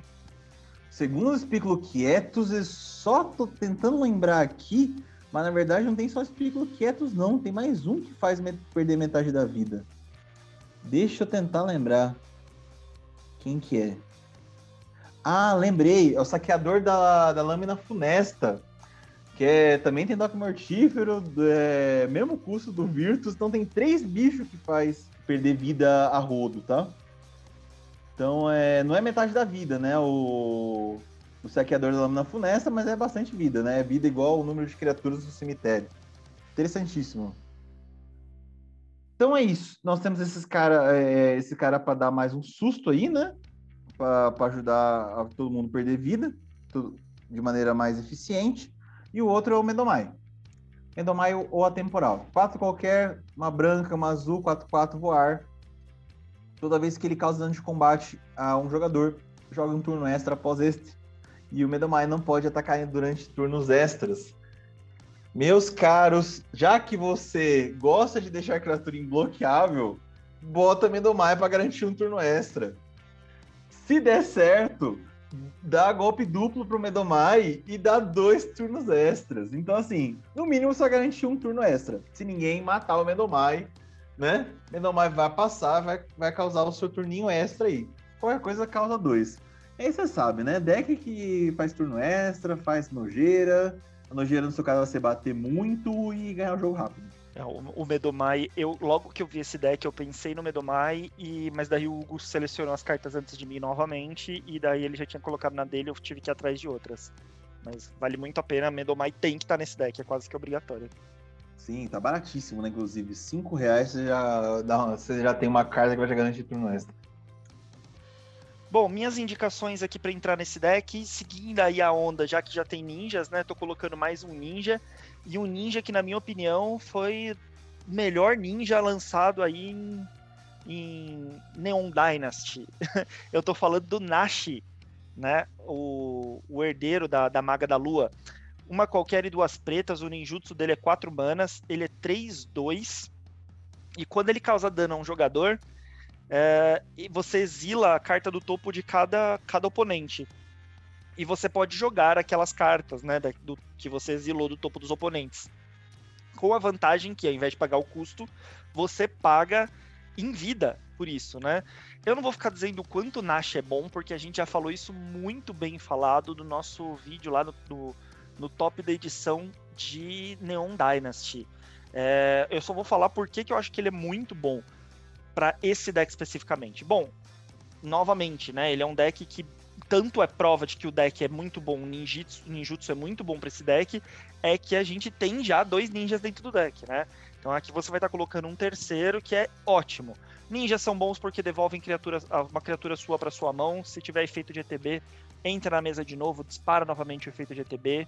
Se a criatura está imbloqueável, é excelente porque você simplesmente vai usar o ninjutsu, né? Você bateu e vai utilizar o ninjutsu. E o Nash, nesse deck, ele tem uma vantagem que, como esse deck tem branco, você tem a oportunidade de ganhar vida muito fácil, né? Ele tem branco e preto, então você vai conseguir ganhar muito fácil vida. É, essa vida que você vai perder com o Nash para castar as mágicas do topo dos oponentes. Então, eu acho que ele casa muito bem nesse deck, dependendo das mexidas que você fizer. E a minha segunda indicação para esse deck é uma carta para te dar recurso, né? É uma carta aí de suporte. Eu queria falar a Espada do Animista. Mas além dela ser já uma carta muito comum que a gente sempre indica para decks desse tipo, né, que causam dano e etc, que tem golpe duplo, ela tá meio carinha. Então a minha sugestão alternativa para ela é uma carta que saiu em Kaldheim, que é a Goldvan Peak. Eu não sei como é que é o nome dessa carta em português. Mas ela é um equipamento, duas manas, para equipar é uma qualquer, então, ou seja, entra rápido, equipa rápido. Ela dá mais um, mais um para criatura equipada, então, ou seja, deixa a criatura mais forte aí para os efeitos da, da comandante, né, para o golpe duplo, enfim. Só que a principal habilidade dela é que ela vai te dar o recurso ali, que são os tesouros. Toda vez que a criatura causar dano de combate, né, é, um jogador, você cria um tesouro. Se ela tiver golpe duplo, você vai criar dois tesouros, né? Lembrando que a própria comandante ali já dá o golpe duplo, né? Então eu acho que é uma carta muito recursiva, cai rápido na mesa e vai te dar bastante recurso aí ao longo da partida. Só falando o nome da cartinha em português, né? É a Picareta de Veio Douro. Boa, muito obrigado. Eu não ia lembrar nunca desse nome. Então, assim, eu gostei muito da, da, das suas opções também, né? Cara, é verdade. Você vai fazer tesourinho. Excelente. Boa, boa pedida aí de equipamento aí para deixar os bichos maiores. E quais são seus destaques desse deck aí, Hugo? Cara, meus destaques são as cartinhas caras, né, do deck. A gente falou, o Fran falou, tem uma carta de Dance Pau, né? O Power falou, tem uma carta de Dance Pau. A primeira, a cota do contrabandista. Né? Duas qualquer, uma, uma branca, é um encantamento que no início da, de cada etapa final, cada compra um card para cada oponente que comprou dois ou mais cards nesse turno. Depois, cria uma ficha de tesouro para cada oponente que baixou dois ou mais terrenos. Pô, se você tá. Se, se tem um cara que rampa, você tá fazendo tesouro. Se o cara tá comprando cartas demais, você tá comprando cartas também. É o tipo de carta que, que branco precisa, né? Não, e mostra realmente como o branco está necessitado de cartas desse tipo. Uma carta excelente precisava sair muito mais carta assim para o preço não ficar esse absurdo que está de 194 reais. Né? Ai, ai. Só, eu espero que um dia seja a cor favorita do Magic, dos criadores de Magic, seja a cor branca. Não tem como não falar que essa carta é um destaque, né, Hugo? Não tem, não tem. É destaque de preço e destaque porque a habilidade é uma habilidade muito necessária na, na cor. Tá, tá precisando. A outra é demasiado a fundo, né? Ela tem. É um encantamento, uma aura dos azuis, tem fração de segundo, né? Aquela habilidade sensacional que eu falo que é muito roubado no jogo. Então, enquanto você. A mágica de fração de segundo tá na pilha, ninguém pode responder, menos que seja habilidade de mana. Você vai encantar criatura Plenalto Pista. A permanente encantada é um artefato pista incoloro com pago das qualquer, sacrifica esse artefato, compra uma carta e perde todas as outras habilidades. Eu achei interessante porque você vai tirar comandante chato da mesa. Tem comandante chato, tem é, Planalto, chato, Planalto comandante chato, vai sair da mesa. Se tem criatura chata da mesa de alguma maneira, né? O Planalto chato morreu, já era. Eu só não entendi muito bem esse rolê aí de encantar a pista, né? Mas tudo bem. É, é assim, essa carta aqui é boa? É. Vale 50 conto? Não vale. Mas ok. Não vale 50. E assim, eu vou aproveitar de novo. Se alguém souber por que que tem essa, esse negócio de encantar pista aqui, fala pra gente que eu, eu até agora não, não saquei o porquê que tem, você vai encantar uma pista. Não fez sentido pra mim. É, não faz sentido nenhum. E essa carta tá com 50 conto também não fez sentido para mim. Tem destaque aí, Franco, inclusive? Tenho, e com o meu destaque a gente vai fechar os três encantamentos desse deck. Para você ver como os encantamentos desse deck vieram bons os três foram os nossos destaques. Então, fechando aqui a lista, o meu destaque é o seguro de vida. É um encantamento de 5 manas, sendo três qualquer, uma branca e uma preta. Ele tem Extorquir. Então, toda vez que você conjura uma mágica, você pode pagar uma híbrida, né? Branca e preta, né? Ou preta. É, e se você fizer isso, cada oponente perde um ponto de vida e você ganha uma quantidade equivalente de pontos de vida, tá? Então é ótima no mesão, né? Você vai ganhar aí três vidas, talvez. Mas o que principal dela é a segunda habilidade, que é toda vez que uma criatura não ficha morre, não precisa ser sua, tá? Qualquer criatura não ficha morrer. Você perde um ponto de vida. Ah, eu perco um ponto de vida. Dane-se. Novamente falando, é um deck branco, né? Você pode ganhar vida. O Extorquir aqui já te dá vida. Uh, mas o principal é que você cria uma ficha de tesouro, né? Ah, existem encantamentos melhores para fazer tesouro, né? Tem, já saíram encantamentos que todo mundo usa. Tá, isso daqui é um a mais é, e, é, e tá mais barato. Então... É, né, gente? É, dízimo sufocante é claro que é melhor. Mas, né, vamos dar pra comprar 4 seguros de vida com dízimo sufocante. Exatamente. Então vamos botar seguro de vida aí no deck é, que eu acho que ele vale bastante a pena. Você vai fazer, dependendo de como tiver seu deck, você vai fazer bastante tesouro. Numa partida morre muita criatura. Às vezes você faz mais tesouro até que com um dízimo sufocante, dependendo da situação da mesa. Você vai perder vida? Vai. Mas novamente falando, se você tiver um deck colocando essa carta no deck certo, essa ponto de vida não faz diferença nenhuma. Inclusive, está na minha wishlist aqui para entrar no meu Karlov. Isso aí.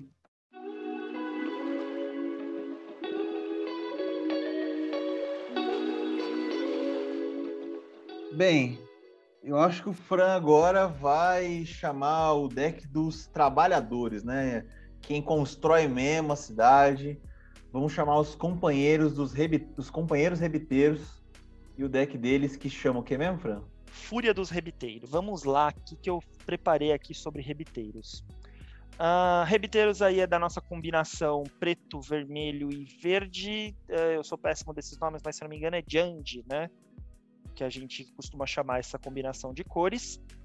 O que, que a gente tem aí nesse deck? Qual é a estratégia principal aí, levando em consideração o comandante? O comandante 3 manas, né, sendo uma de cada uma dessas cores, é 3-3, ele é um diabo ladino.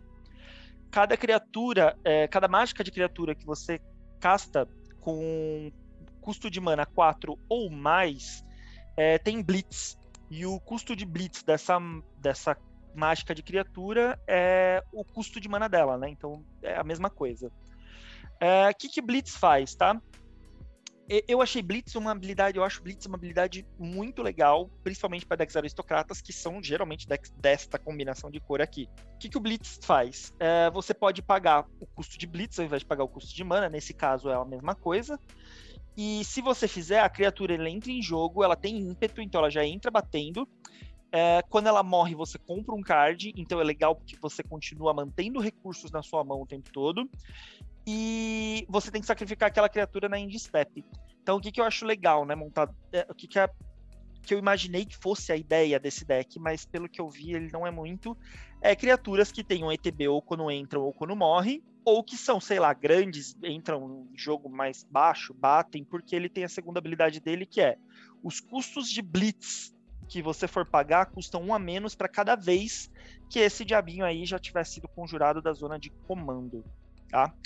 Primeira coisa que eu já vou falar logo de cara, não tem como você trocar o comandante, porque esse cara, para segunda habilidade dele ser boa, é, você precisa que ele seja seu comandante, para você poder castar ele pelo menos uma vez aí da zona de comando, né? E você diminuir o custo de blitz das, das mágicas, né? Das coisas aí, das criaturas que você for fazer. É, ele é aquele deck que ele vai ficando. Quanto mais tempo você demorar para matar esse deck, mais forte ele vai ficando. Então tem que tomar cuidado. É um deck que tem que tomar bastante cuidado. Se você for querer tirar esse comandante, é, você vai ter que mudar um pouco a estratégia do deck, tá? Não dá para trocar por outro comandante do deck. Você vai ter que tirar ele do deck é, e montar, sei lá, de uma forma um pouco diferente. A gente tem aí de comandantes os Valentões de Vigópolis, que acho que até até pode ser um comandante? Até pode, mas acho que não vale a pena trocar. Uh, e esse daqui acho que é o reprint. Qual que é o comandante de reprint? Aqui é o. É esse daqui, né? O, o Keresh. É ele mesmo. É ele mesmo. E o comandante de reprint é o Keresh. Que analisando também, assim, ele tem sinergia com o deck, mas não sei se vale a pena trocar ele como comandante. Então, uh, vale a pena manter aí o comandante desse deck, tá? Uh, esse deck, a maior parte dele é criaturas, 31% do deck é, são criaturas, então é interessante. Eu, olhando o comandante, eu achei que ele ia ser muito mais um deck aristocrata, um deck com sacrifícios, que utilizaria muito mais o cemitério, mas no fim das contas ele é só um deck para fazer uns bichos grandes, que entram em jogo de repente um pouco mais rápido, se seu, seu comandante já tiver morrido algumas vezes, é, e sacrifica no final. Então, assim, achei que a ideia do, do Renzi é muito legal, mas o deck não foi bem montado. Na minha opinião, vale mais a pena você comprar o Renzi e montar o deck. A mesma coisa que a gente falou do Prosper ano passado, que a gente falou, olha, o Prosper é um ótimo comandante, a Wizards aparentemente está investindo em mecânica no vermelho e preto de exilar e você castar do exílio, porém eu acho que vale mais a pena você comprar o Prosper e montar um deck separado do Prosper. Esse daqui eu acho que é a mesma coisa, ele é um deck interessante, mas vale mais a pena você comprar o comandante e montar ele separado do que as cartas, comprar separadamente as cartas do que comprar o deck inteiro. Sim. Se a pessoa for comprar, é um deck para iniciante também, tá? É um deck que é bicho grande, que tem entre campo de batalha, faz alguma coisa, né? É, então é deck de bichão que a gente conhece como o deck Gru, né? Que entra bicho grande batendo só que vai bater uma vez só por causa do Blitz. Eu tenho. Eu concordo com o Fran. Eu acho que o deck é. Tá faltando coisa, tá? Então, se você for mexer, né, vai ser mais de 20 cartas, talvez, para fazer a troca aí. Então é melhor você comprar o single e usar o que você quiser. Né? É... Pontos positivos do Renzi é que você vai comprar bem e ter recursão, né, França? O Blitz você, você compra cartinha, né?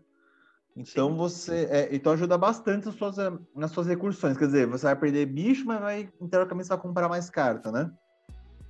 O Entity, eu acho que tem um problema dele que ele é um comandante encantamento, né? Então ele não vai bater essas coisas, quer dizer, a menos que seja para ele morrer. Mas eu acho que precisava na carta, ou o deck em, em si, fazer com que o comandante morresse. Né? O comandante morre e tal, mas vezes para o custo de blitz ser menor. Deixa ele como é. bloqueador, né? Alguém bateu em você, você bloqueia com ele, ele morre, depois você casta de novo.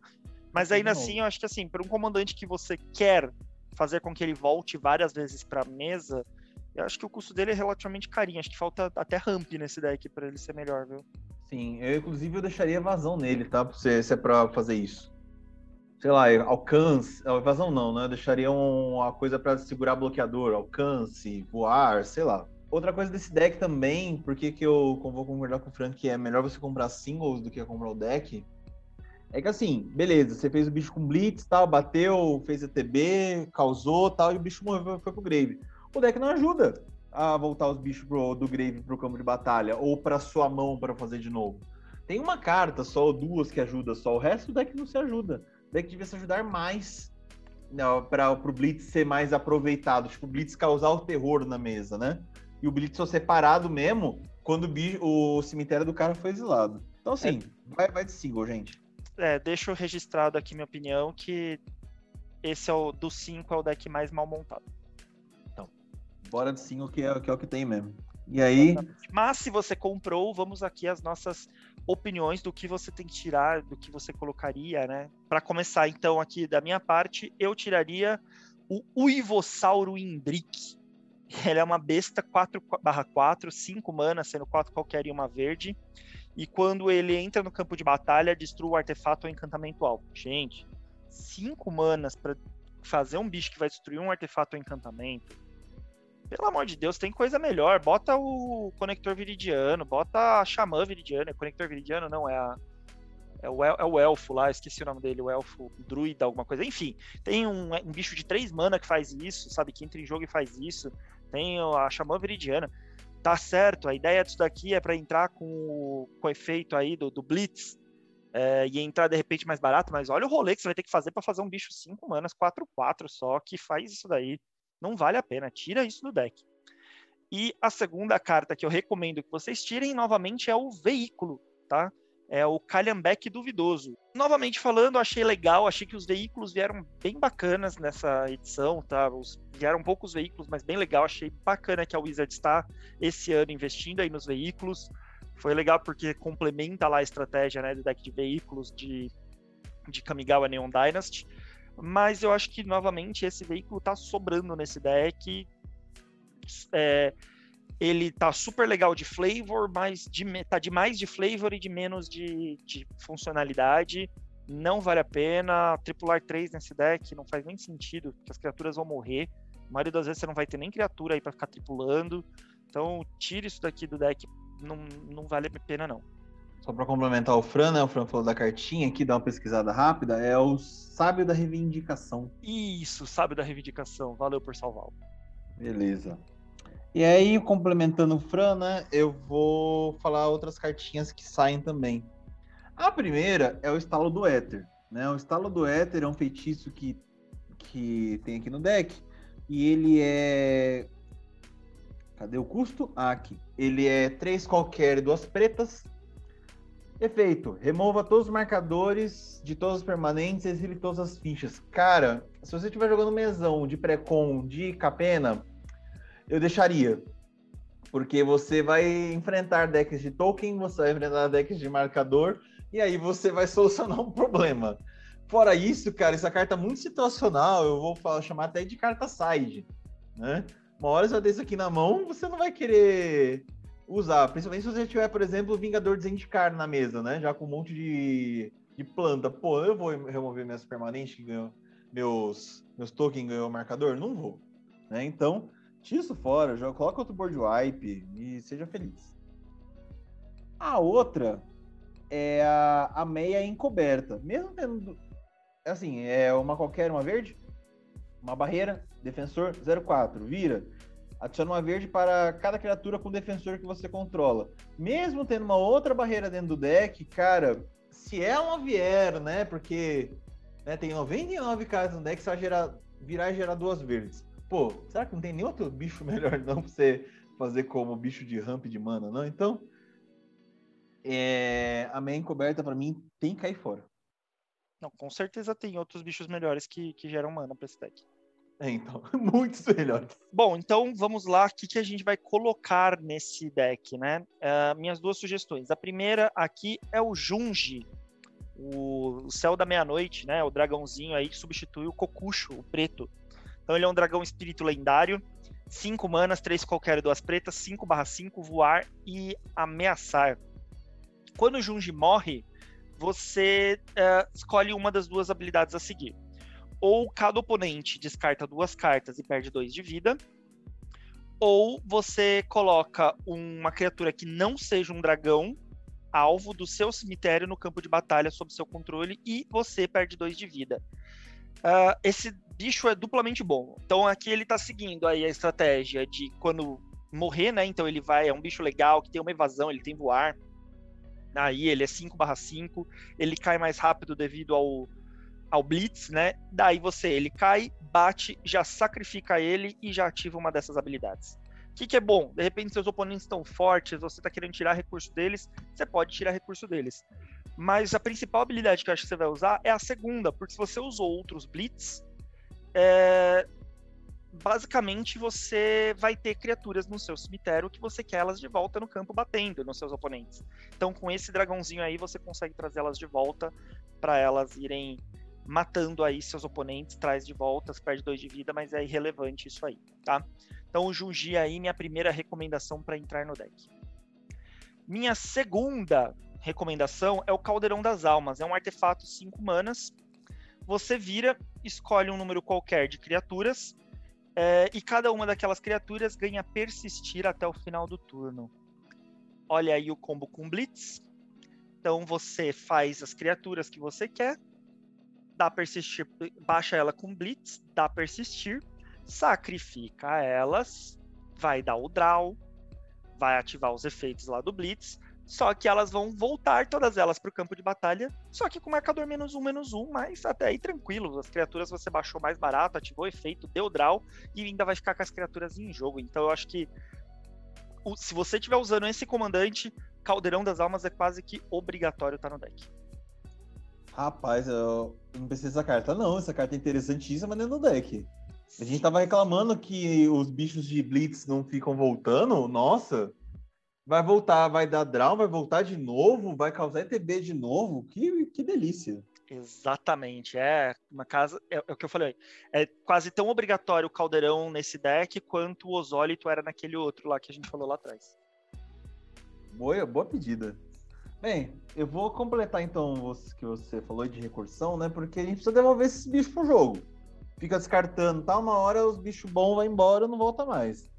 Então, primeiro que eu vou sugerir é o cara que pode ser, inclusive, o subcomandante do deck, né? De tão sinérgico que ele é. Que é o Shiner Adepto de Pesadelos. Duas qualquer, uma preta e uma vermelha, 3-2. Um mana sécula lendário, né? grande Shiner aí, participou de várias por personagem importante da, das lores que nós já tivemos aí no Magic. Efeito dele, né? Descarta uma card, não importa qual é. Você pode conjurar um card de criatura do seu cemitério neste turno. Ative essa habilidade apenas uma vez a cada turno. Toda vez que uma criatura que não seja ficha entra no campo de batalha sob seu controle, se você não a conjurou de sua mão, ela ganha ímpeto até o seu próximo turno. Caras, a gente precisa ficar devolvendo os bichos que, que morreu, né? que uhum. pro jogo. Descarta uma carta, o Shiner tá na mesa, o Renzi tá na mesa, joga pelo custo de Blitz, vai fazendo toda vez. Toda vez, né? E essa carta pode ser uma criatura que você descartou, né? Então essa criatura, essas criaturas vão ficar voltando toda vez. Excelente pedida aí para ajudar nas, na devolver as criaturas que foram embora pro jogo. A outra, uma cartinha que tá ficando um pouquinho pouquinho não, né? Tá ficando cara, mas eu acho interessante aqui dentro desse deck, que é o Projeto Guardião. Projeto Guardião é encantamento de três qualquer e uma verde. Toda vez que uma criatura que não seja ficha entrar no campo de batalha sob seu controle, se ela não tiver o mesmo nome de outra criatura que você controla, é, que você controla, ou de criatura que esteja no cemitério, compre um card. Então, drawzinho garantido, né? Além do Blitz, que vai te garantir bastante draw, vai ter o Projeto Guardião para aumentar os draws. Então, minhas sugestões é aumenta o draw e tenha mais recursões dentro do deck, né? Tem, tem que voltar esses bichos que tá indo embora de alguma maneira. Concordo totalmente, acho que é o que falta nesse deck, principalmente, é trazer de volta os bichos, né? E focar um pouco mais na, na habilidade principal, né? Aí. Bom, então falando aqui de destaque, eu só tenho um destaque. É, acho que eu fui bem modesto nos destaques dessa vez, eu só coloquei um ou nenhum, né? Então, uh, meu destaque aqui é a Jolene. Uh, a Jolene aqui, a cobradora, né? Tá, é, a, a, achei a arte desse. Ela é cobradora, ela é cobradora de, acho que de dívidas, né? Alguma coisa assim. É. Ai, ai. Eu, eu, principalmente gostei da carta dela, né? Que ela dando um murro no vidro já pra falar, cadê? Paga Exatamente. É, eu achei ela muito legal, a arte da carta, eu achei a carta muito boa. É, eu acho que ela é um destaque para qualquer deck verde e vermelho, que atualmente a Wizard está se empenhando em verde e vermelho ser as cores em que vai gerar tesouro, né? Cada vez mais tesouro aí. Então, qualquer deck aí que, que gere tesouro, pode colocar ela, que vai ser muito show. E no verde não é difícil dar atropelar, né? Pra, é, se ela ficar fortona, você dá atropelar para ela. É, e de repente você montar.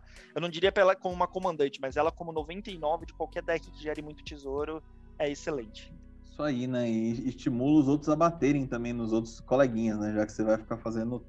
Fazer, já que todo mundo é recompensado por, por bater, né? Tem esse bônus aí. As minhas. As minhas não, né? Os meus destaques para esse deck aqui. O primeiro é o que o Fran, o Fran falou já anteriormente, né? Que são os Valentões de Vigópolis. Valentões de Vigópolis eu, eu não colocaria como comandante desse deck mas eu colocaria ele muito como um deck, fazer um deck em cima dele, mais um para fazer um deck em cima, né? Então é, para mim é um comandante que, pela sua habilidade, é, tornou cartas que tem um drawback dolorido demais, que todo mundo fala que lixo de carta, tornou essas cartas excelentes.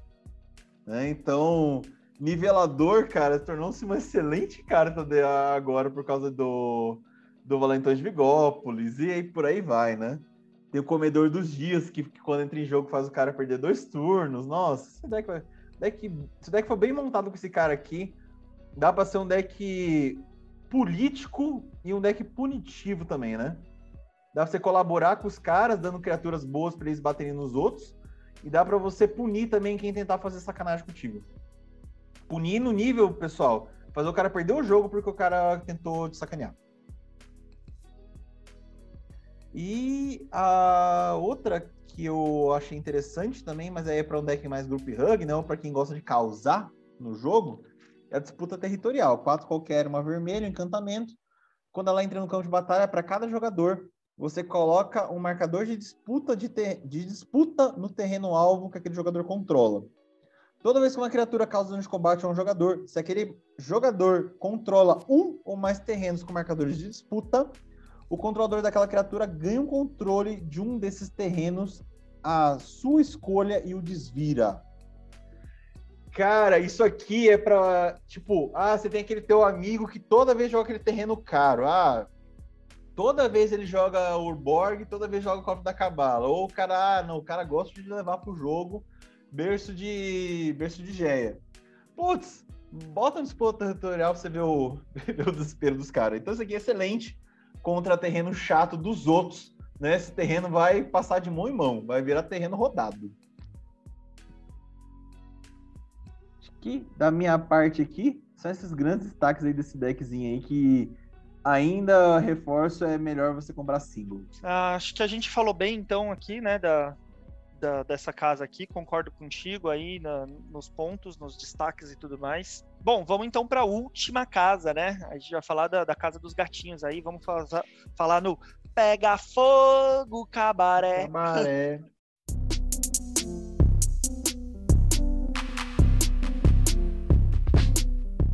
Mas assim, né, Fran? É bom. É... Você falou gatinhos aí, é, é, é, é, uma boa, grande bondade sua, né? Porque esses gatos aí é, é uma, uma, são grandes feras, né?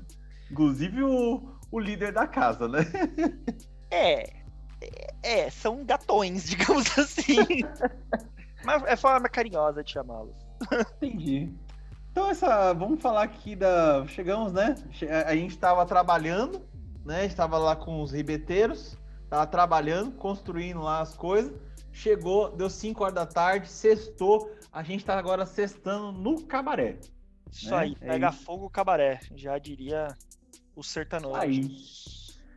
E aí agora então vamos para o último deck então, né? Vamos para Cacofonia dos Cabarete. Mais um nome bem bosta, né? Bem, os cabaretes são deck vermelho, verde e branco, né? É... E aí, o que, que eu tenho para falar desse deck aqui também que eu achei bem interessante, né? Esse deck aqui, ele. Vamos falar primeiro da, da comandante principal que eu vou usar dentro desse deck, que é a Kit Canto. Kit Encanto. É... A Kit Canto, ela é uma qualquer, uma vermelha, uma verde e uma branca tá? O que, que ela faz de legalzinha pra gente aqui, né? Então ela é uma, um gato lendário, tá? Então por isso que eu falo, o falou de gato, né? Ela é um gato bardo druida, 3-3, e a, quando a Kit canta entrar no campo de batalha, você cria uma ficha de cidadão verde branca 1/1. No início do combate, no turno de cada jogador, você pode virar duas criaturas desviradas que você controla. Quando faz isso, a criatura alvo que aquele jogador controla ganha 2-2, ganha atropelar e tatiçada. Então, assim, aqui de canto, né, já mostra que ela gosta de causar na mesa. Então é um deck que tem tons de política, pelo que eu entendi, principalmente caso do atiçar, e group hug. Tá? A política vem por causa da Kit Canto, que vai atiçar a criatura, né, dos outros, tal. Tem uma mecânica de atiçar dentro do deck. E se você usar subcomandante como a, a outra, a outro, a subcomandante como a comandante principal do deck, que é a Fabine, que é a confidente do chefe, você pode ter um deck de group hug. Tá? A Fabine ela é três qualquer, uma vermelha, uma verde, uma branca, 3, 6. Ficha de criatura que você controla tem ímpeto e ela tem negociação. No início do combate do seu turno, cada jogador revela o card do topo do Grimório. Para cada carta de, de, terreno revelado dessa forma, você cria uma ficha de cidadão verde branco 1 barra 1. Depois, as criaturas que você controla ganham mais um mais um até o final do turno para cada card não terreno revelado dessa forma. Em seguida, cada jogador comprou um card. Então, se você tem aquela situação, né, que dois caras revelaram um terreno, dois caras revelaram um terreno, cada cada vai entrar dois tokens, cada token ganhou dois dois e cada um compra um. Então tem tons de group hug, né? Tá ajudando, entre aspas, fazendo todo mundo comprar. Mas no final das contas, você que tá causando, né? Fazendo um monte de token, inflando esses tokens aí para bater pesado. Então tem esses dois tons aí. Achei, achei legalzinho. O deck, eu reparei, né, vendo a estratégia dele, que ele gera uma quantidade interessante de tokens. E com as peças que já vem dentro do deck, como, por exemplo, a Ascensão do Senhor das Feras, esses tokens podem finalizar os oponentes que já sofreram no jogo com atiçar que todo mundo apanhou um do outro, por exemplo, de maneira efetiva. E outro detalhe também interessante do deck é que o deck ele resolve problemas com voadores, né?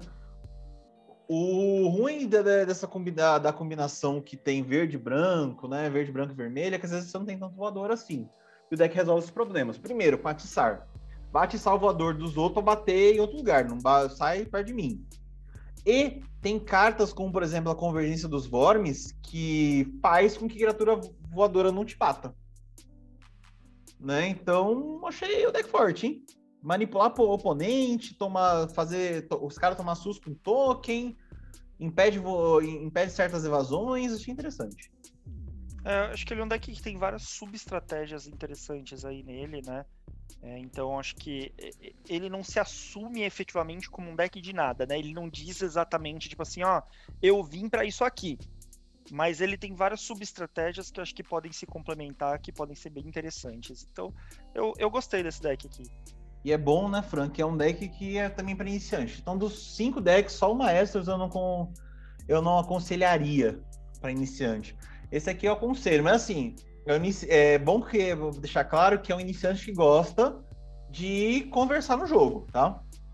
Se você é muito fechado nas suas estratégias, você gosta de bater, você não gosta de ficar negociando nada com ninguém, eu eu acho que eu não aconselho esse deck para você não. Você pode ir para os outros três, né, que a gente já falou, não para esse aqui. Agora você gosta de brincar dentro do, do mesão, conversar, já ter uma politicagem, eu acho que você se daria muito bem com esse deck aqui de do, da Cacofonia do Cabarete. Aí de longe a cor principal desse deck é verde, né? Você consegue ver pela maior, maior parte do, das coisas desse deck é verde. É, e ele tá bem, bem balanceado entre mágicas e criaturas o deck. Bem, vamos começar então pelas cartas que saem, né? Boa, eu vou. Só um detalhe, pessoal, eu vou manter aqui de canto, tá? Não vou trocar de comandante, não. Gostei que ela atiça, né? A gente a gente gosta de atiçar dentro desse canal aqui. é, a primeira carta que eu vou tirar é o Solista Fumegante. Tá? O Solista Fumegante, ele é 3 qualquer uma vermelha, 3, 2 e tem aliança, né? Humano um cidadão. Toda vez que outra criatura entra no campo de batalha sob seu controle, a criatura alvo com componente controla não pode bloquear nesse turno. Ok, interessante. Mas se essa habilidade for resolvida pela segunda vez, aquela criatura ataca durante a próxima fase de combate do seu controlador se estiver apta. Isso eu acho um pouco perigoso, porque dependendo da situação, o cara vai te, te bater.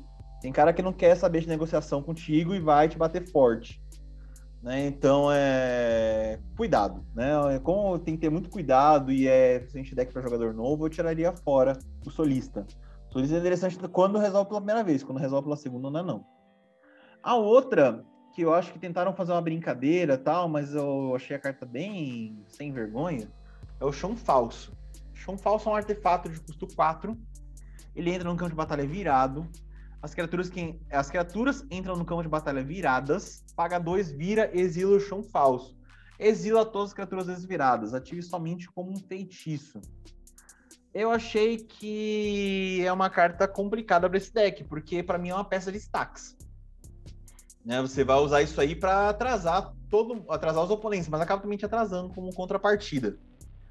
É, então, por ser uma carta de stacks, eu colocaria em outros decks, não nesse aqui, né?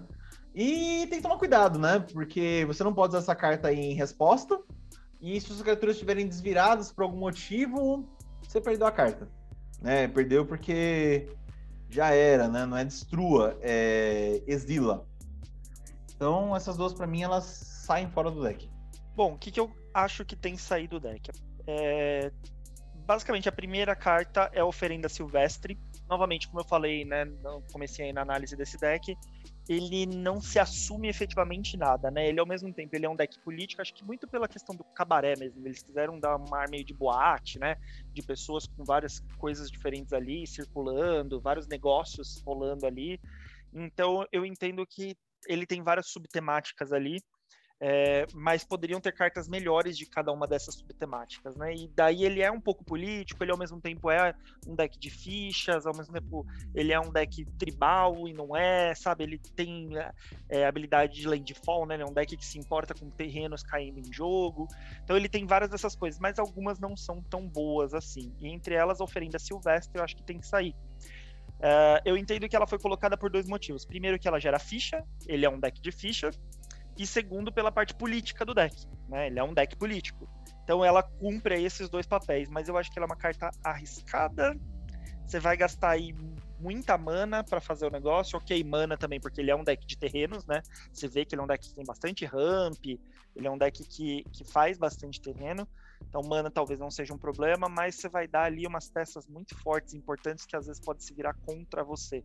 Você não vai com a kit conseguir atiçar todos esses bichos para conseguir, uh, sei lá, né, se livrar desses ataques e não sei, eu não, eu não gosto dessa carta aqui especificamente nesse deck, tá? E a segunda carta, que eu acho uma carta excelentíssima, eu acho ela uma carta muito legal, muito boa, mas eu também não gosto, acho que ela ficou sobrando nesse deck, é o Roubar a Cena. Duas qualquer uma vermelha, um feitiço que cada oponente escolhe fama ou fortuna, né? E para cada jogador escolher o Fama, você ganha o controle de uma criatura que aquele jogador controla até o final do turno, desvira aquela criatura e ela ganha ímpeto. É, para jogadores que escolheram Fortuna, você compra um card e cria uma ficha. Ela é uma boa carta para ganhar recurso, para fazer token e tudo mais. Mas vai fazer isso uma vez, dependendo de como for o jogo, como é que tiver a partida, os jogadores podem falar algo que não vai te beneficiar tanto, eles vão tentar falar algo que não vai te beneficiar tanto, então acho que é uma carta situacional que neste deck não faz tanto sentido. Uh, eu preferiria, de repente, num deck Spellsling, num deck que pudesse copiar essa carta ou usar novamente do cemitério, ficar utilizando. Nesse deck aqui, hum, me pareceu meio perdido ali. Boa, é, eu vou falar pra você que é, essa carta eu testaria roubar a cena. Deu errado, tira, tira de cena a carta. Tira de cena. Deu errado, tira de cena. É que eu acho que tem tanta carta legal que pode usar nesse deck, ele tem tanta oportunidade, cartas boas, mais dentro da temática, que essa carta ela é boa, mas você vai ficar com uma carta meia boca no deck. É, que você pode utilizar em outros decks que você tenha, sabe? Porque essa carta vale muito a pena utilizar em outros decks melhores. Então, é. acho que vale a pena tirar. É, é meio, acho que é, vamos lá, é meia boca dentro desse deck, mas nos outros decks eu acho que ela pode ser mais complicadinho. Exato, esse é meu ponto. Bem, já tiramos as cartas, né? Vamos colocar a carta, né? Porque o Commander ele joga com 99 cartas mais comandante. Então, a carta que eu coloco, a primeira, né? É como eu já tenho aqui de canto, aqui de canto da Atiçar, gosta de Atiçar, vamos aumentar o Atiçar do deck, né? Vamos colocar mais Atiçar que tá pouco. Então, o primeiro carta que eu colocaria é Marise, Destrui, é, Destruidor da Espiral. É uma qualquer, uma, uma vermelha, uma verde, uma branca, 5-4, Felino Guerreiro. Primeiro efeito, seus oponentes não podem conjurar mágicas durante o combate. Rapaz, dá dor de cabeça, hein? Segunda habilidade. Toda vez que uma criatura que você controla causa dano de combate a um jogador, atice cada criatura que aquele jogador controla. É, atiçar já falamos tanto de atiçar o que faz, né? Então, assim, Kit canto dá no mínimo 2-2 atropelar para um bicho, pode ser os seus próprios, inclusive. Você faz muito token, eu falei, faz uma quantidade, uma quantidade considerável de tokens dentro deste deck. Então, assim, provavelmente um bicho vai passar em cada jogador, dependendo do jeito que você bater. Ou vai todo mundo em um só para atiçar todas as criaturas do cara. É, eu acho a Marisa excelente, né, para mecânica de atiçar. E dentro desse deck aqui vai causar ainda mais. Né? Então aí quem vamos atiçar real mesmo aí. E aí vamos ver o, o cabaré pegando fogo. O outro que eu vou colocar é também mais um gato, né? E é o logo quem é o dono da casa, né? Acho que é Jetmir, o nome dele certinho. O nexo das festanças, né? O líder do, dos cabarete. Também é uma qualquer, uma vermelha, uma verde, uma branca. Ele é um felino demônio, também de poder 5-4. E aí o efeito dele: criaturas que você controla receberão 1-0 e terão vigilância enquanto você controlar três ou mais criaturas.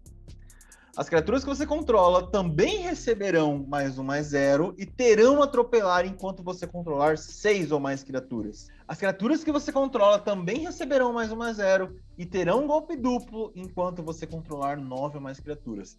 Esse cara é a Wincon do seu deck. Wincon fortíssima. Né? Porque se você, se você tem nove criaturas no deck, no deck não, na mesa, você vai ganhar 3-0, vigilância, atropelar e golpe duplo. Cara, você vai bater um, vai falar tchau. Então, é, o seu crédito acabou aqui no cabaré, eu quero você fora. E aí você vai ser expulso do cabaré. Ou pode ser um cara só, pode ser a mesa inteira, né? Dependendo da situação. Esse cara aqui é, é forte, viu? Desde que saiu, eu falei, cara, é, Jetmir é para é pra finalizar mesmo, entra, finaliza e aí abraço.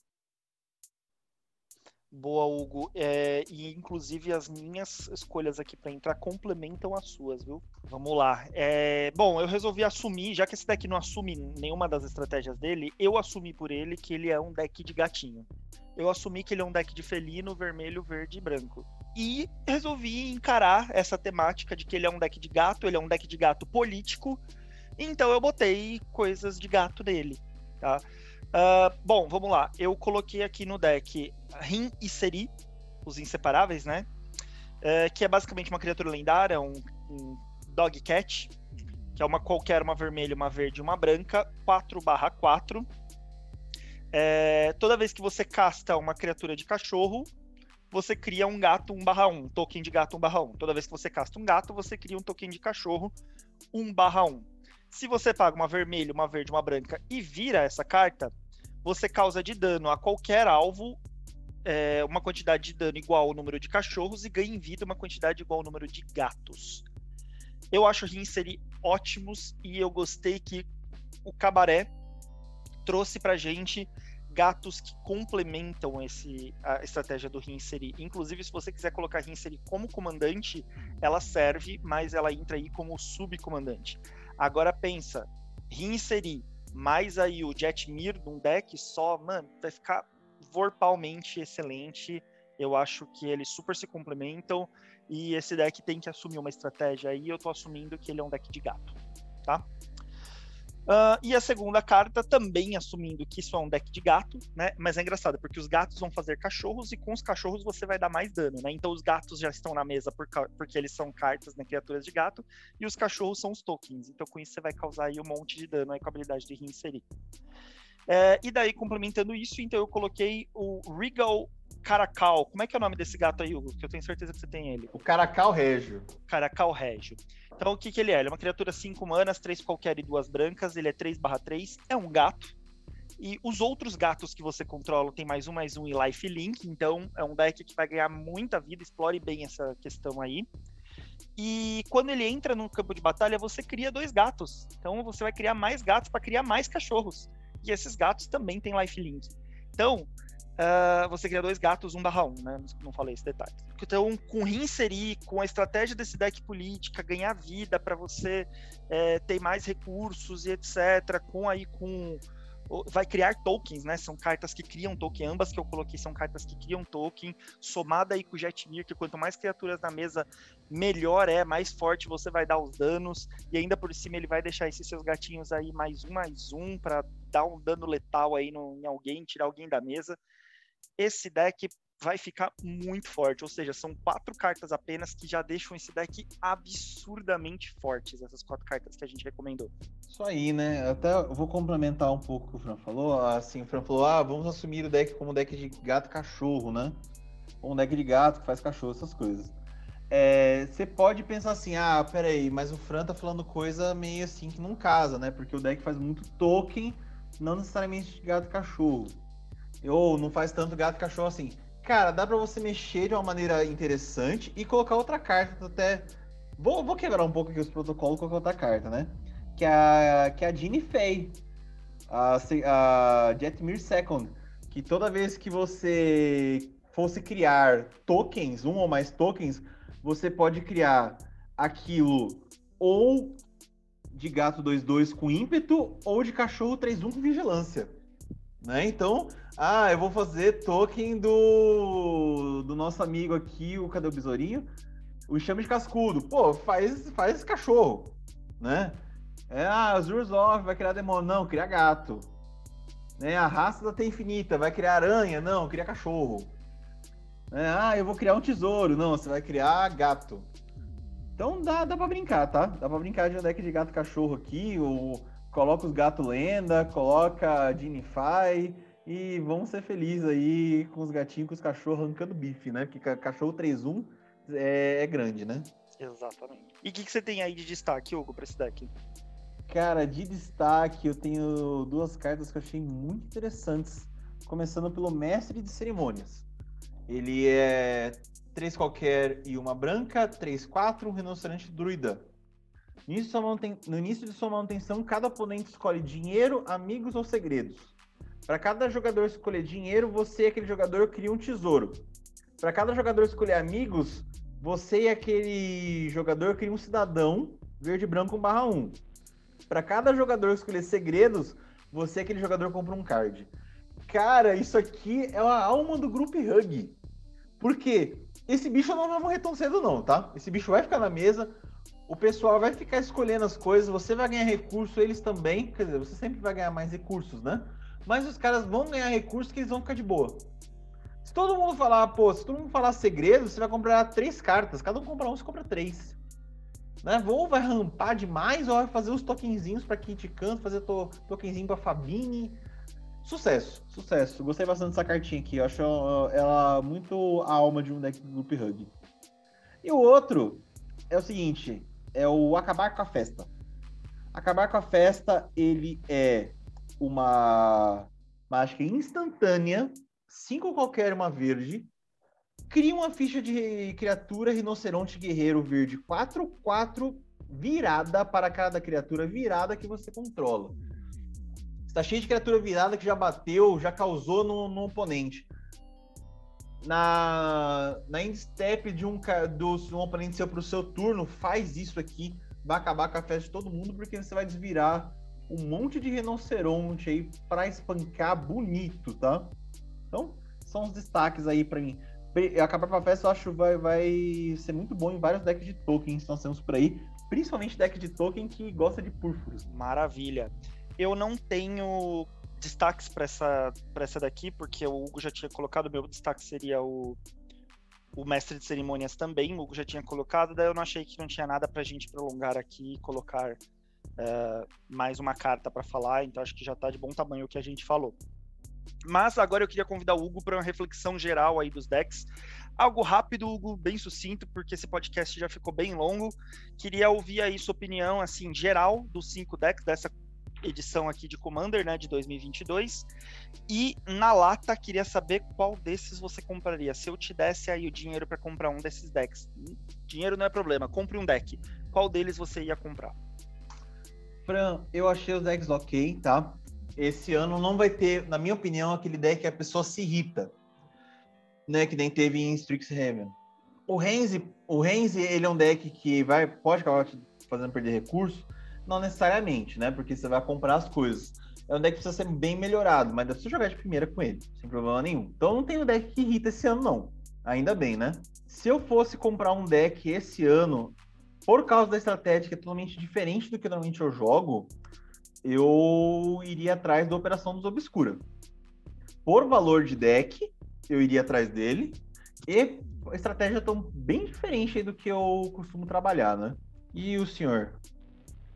Bom, eu gostei bem dos decks, é, com exceção do que eu falei, daquele que estava mal montado, na minha opinião, todos os outros dá para se trabalhar bem. É, gostei de forma geral, acho que eles estão coesos. Tem, tem um ali que melhor comprar ele single, sempre tem um assim, né?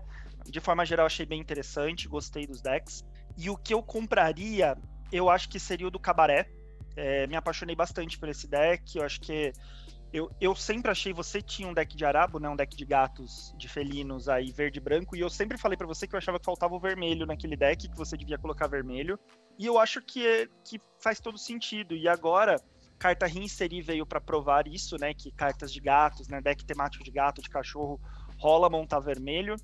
É, e os cabarete vieram aí para selar essa minha opinião. E ele é um deck que eu não tenho, da minha visão, não tenho nada muito parecido aqui, então seria um deck diferente para eu ter aqui.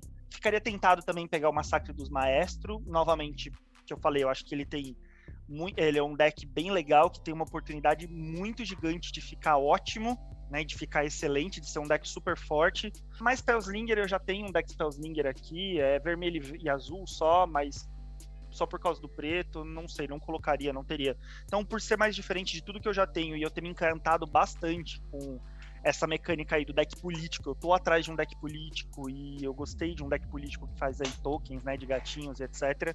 Eu tô pensando seriamente, não sei se comprar o deck, mas tô pensando seriamente em montar aí o deck cabarete de gatinhos. Ó, oh, Fran, eu acho que para finalizar eu só tenho mais uma opinião para falar sobre o, o, os decks, né? É... Eu acho que tem que parar, tá? A opinião acho que pode ser polêmica aqui eu acho que os decks de Commander do ano tem que parar de serem atrelados a uma edição.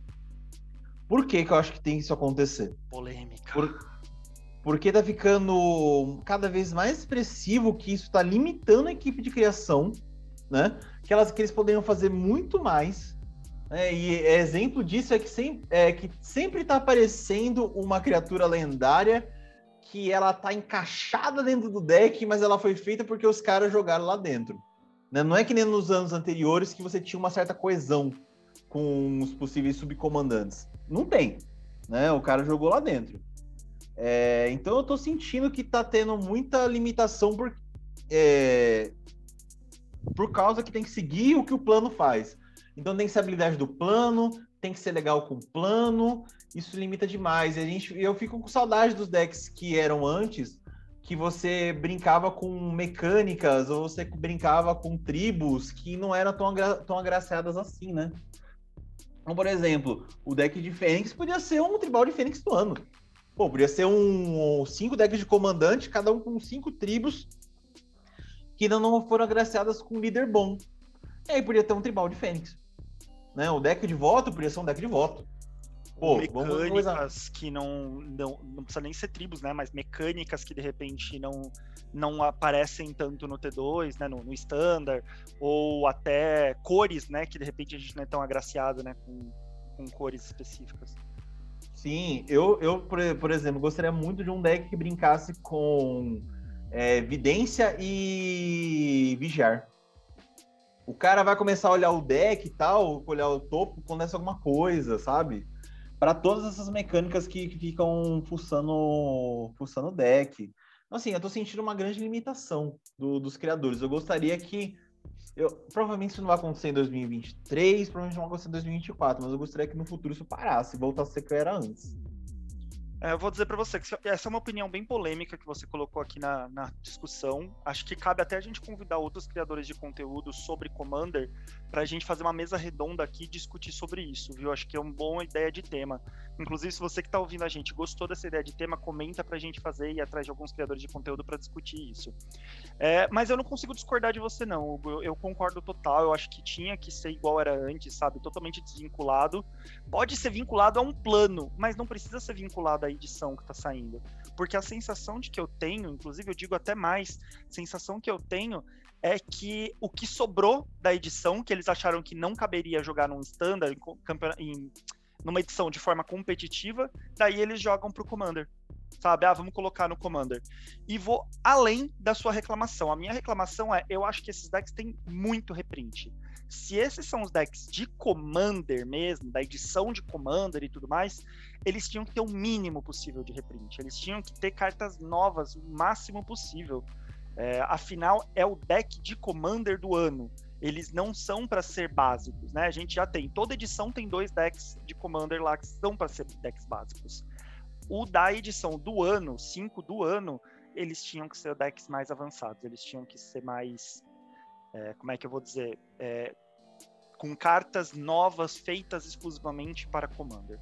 Hoje, Commander é um formato que dá muito lucro para Wizards, eles tinham que pensar nisso um pouquinho mais. Sim, talvez, tipo, ah, coloca o reprint, mas o reprint que vai casar com o deck, sabe?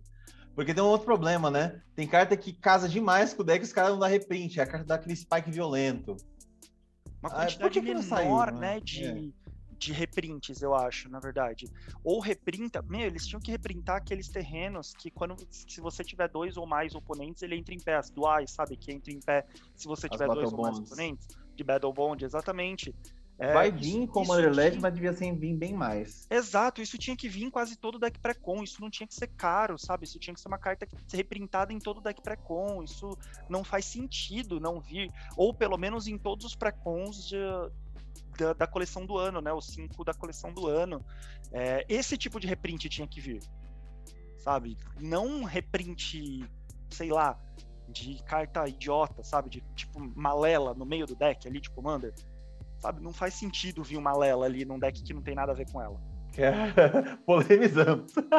Polemizamos. E aí, gente? Vocês concordam com a gente? Vocês acham que realmente tem que parar? Não, tem que continuar, tem que ser assim. Vocês que estão inventando tal.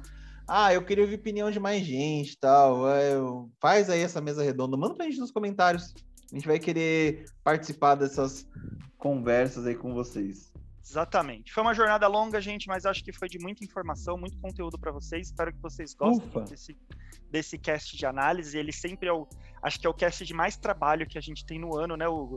É o nosso Sim. cast mais longo. O que vocês ouvem aí, a quantidade de horas, pode ter certeza que pelo menos o dobro levou para gravar e o quíntuplo levou para editar. então, valorizem aí, por favor, compartilhem com os amigos e nos vemos no próximo cast.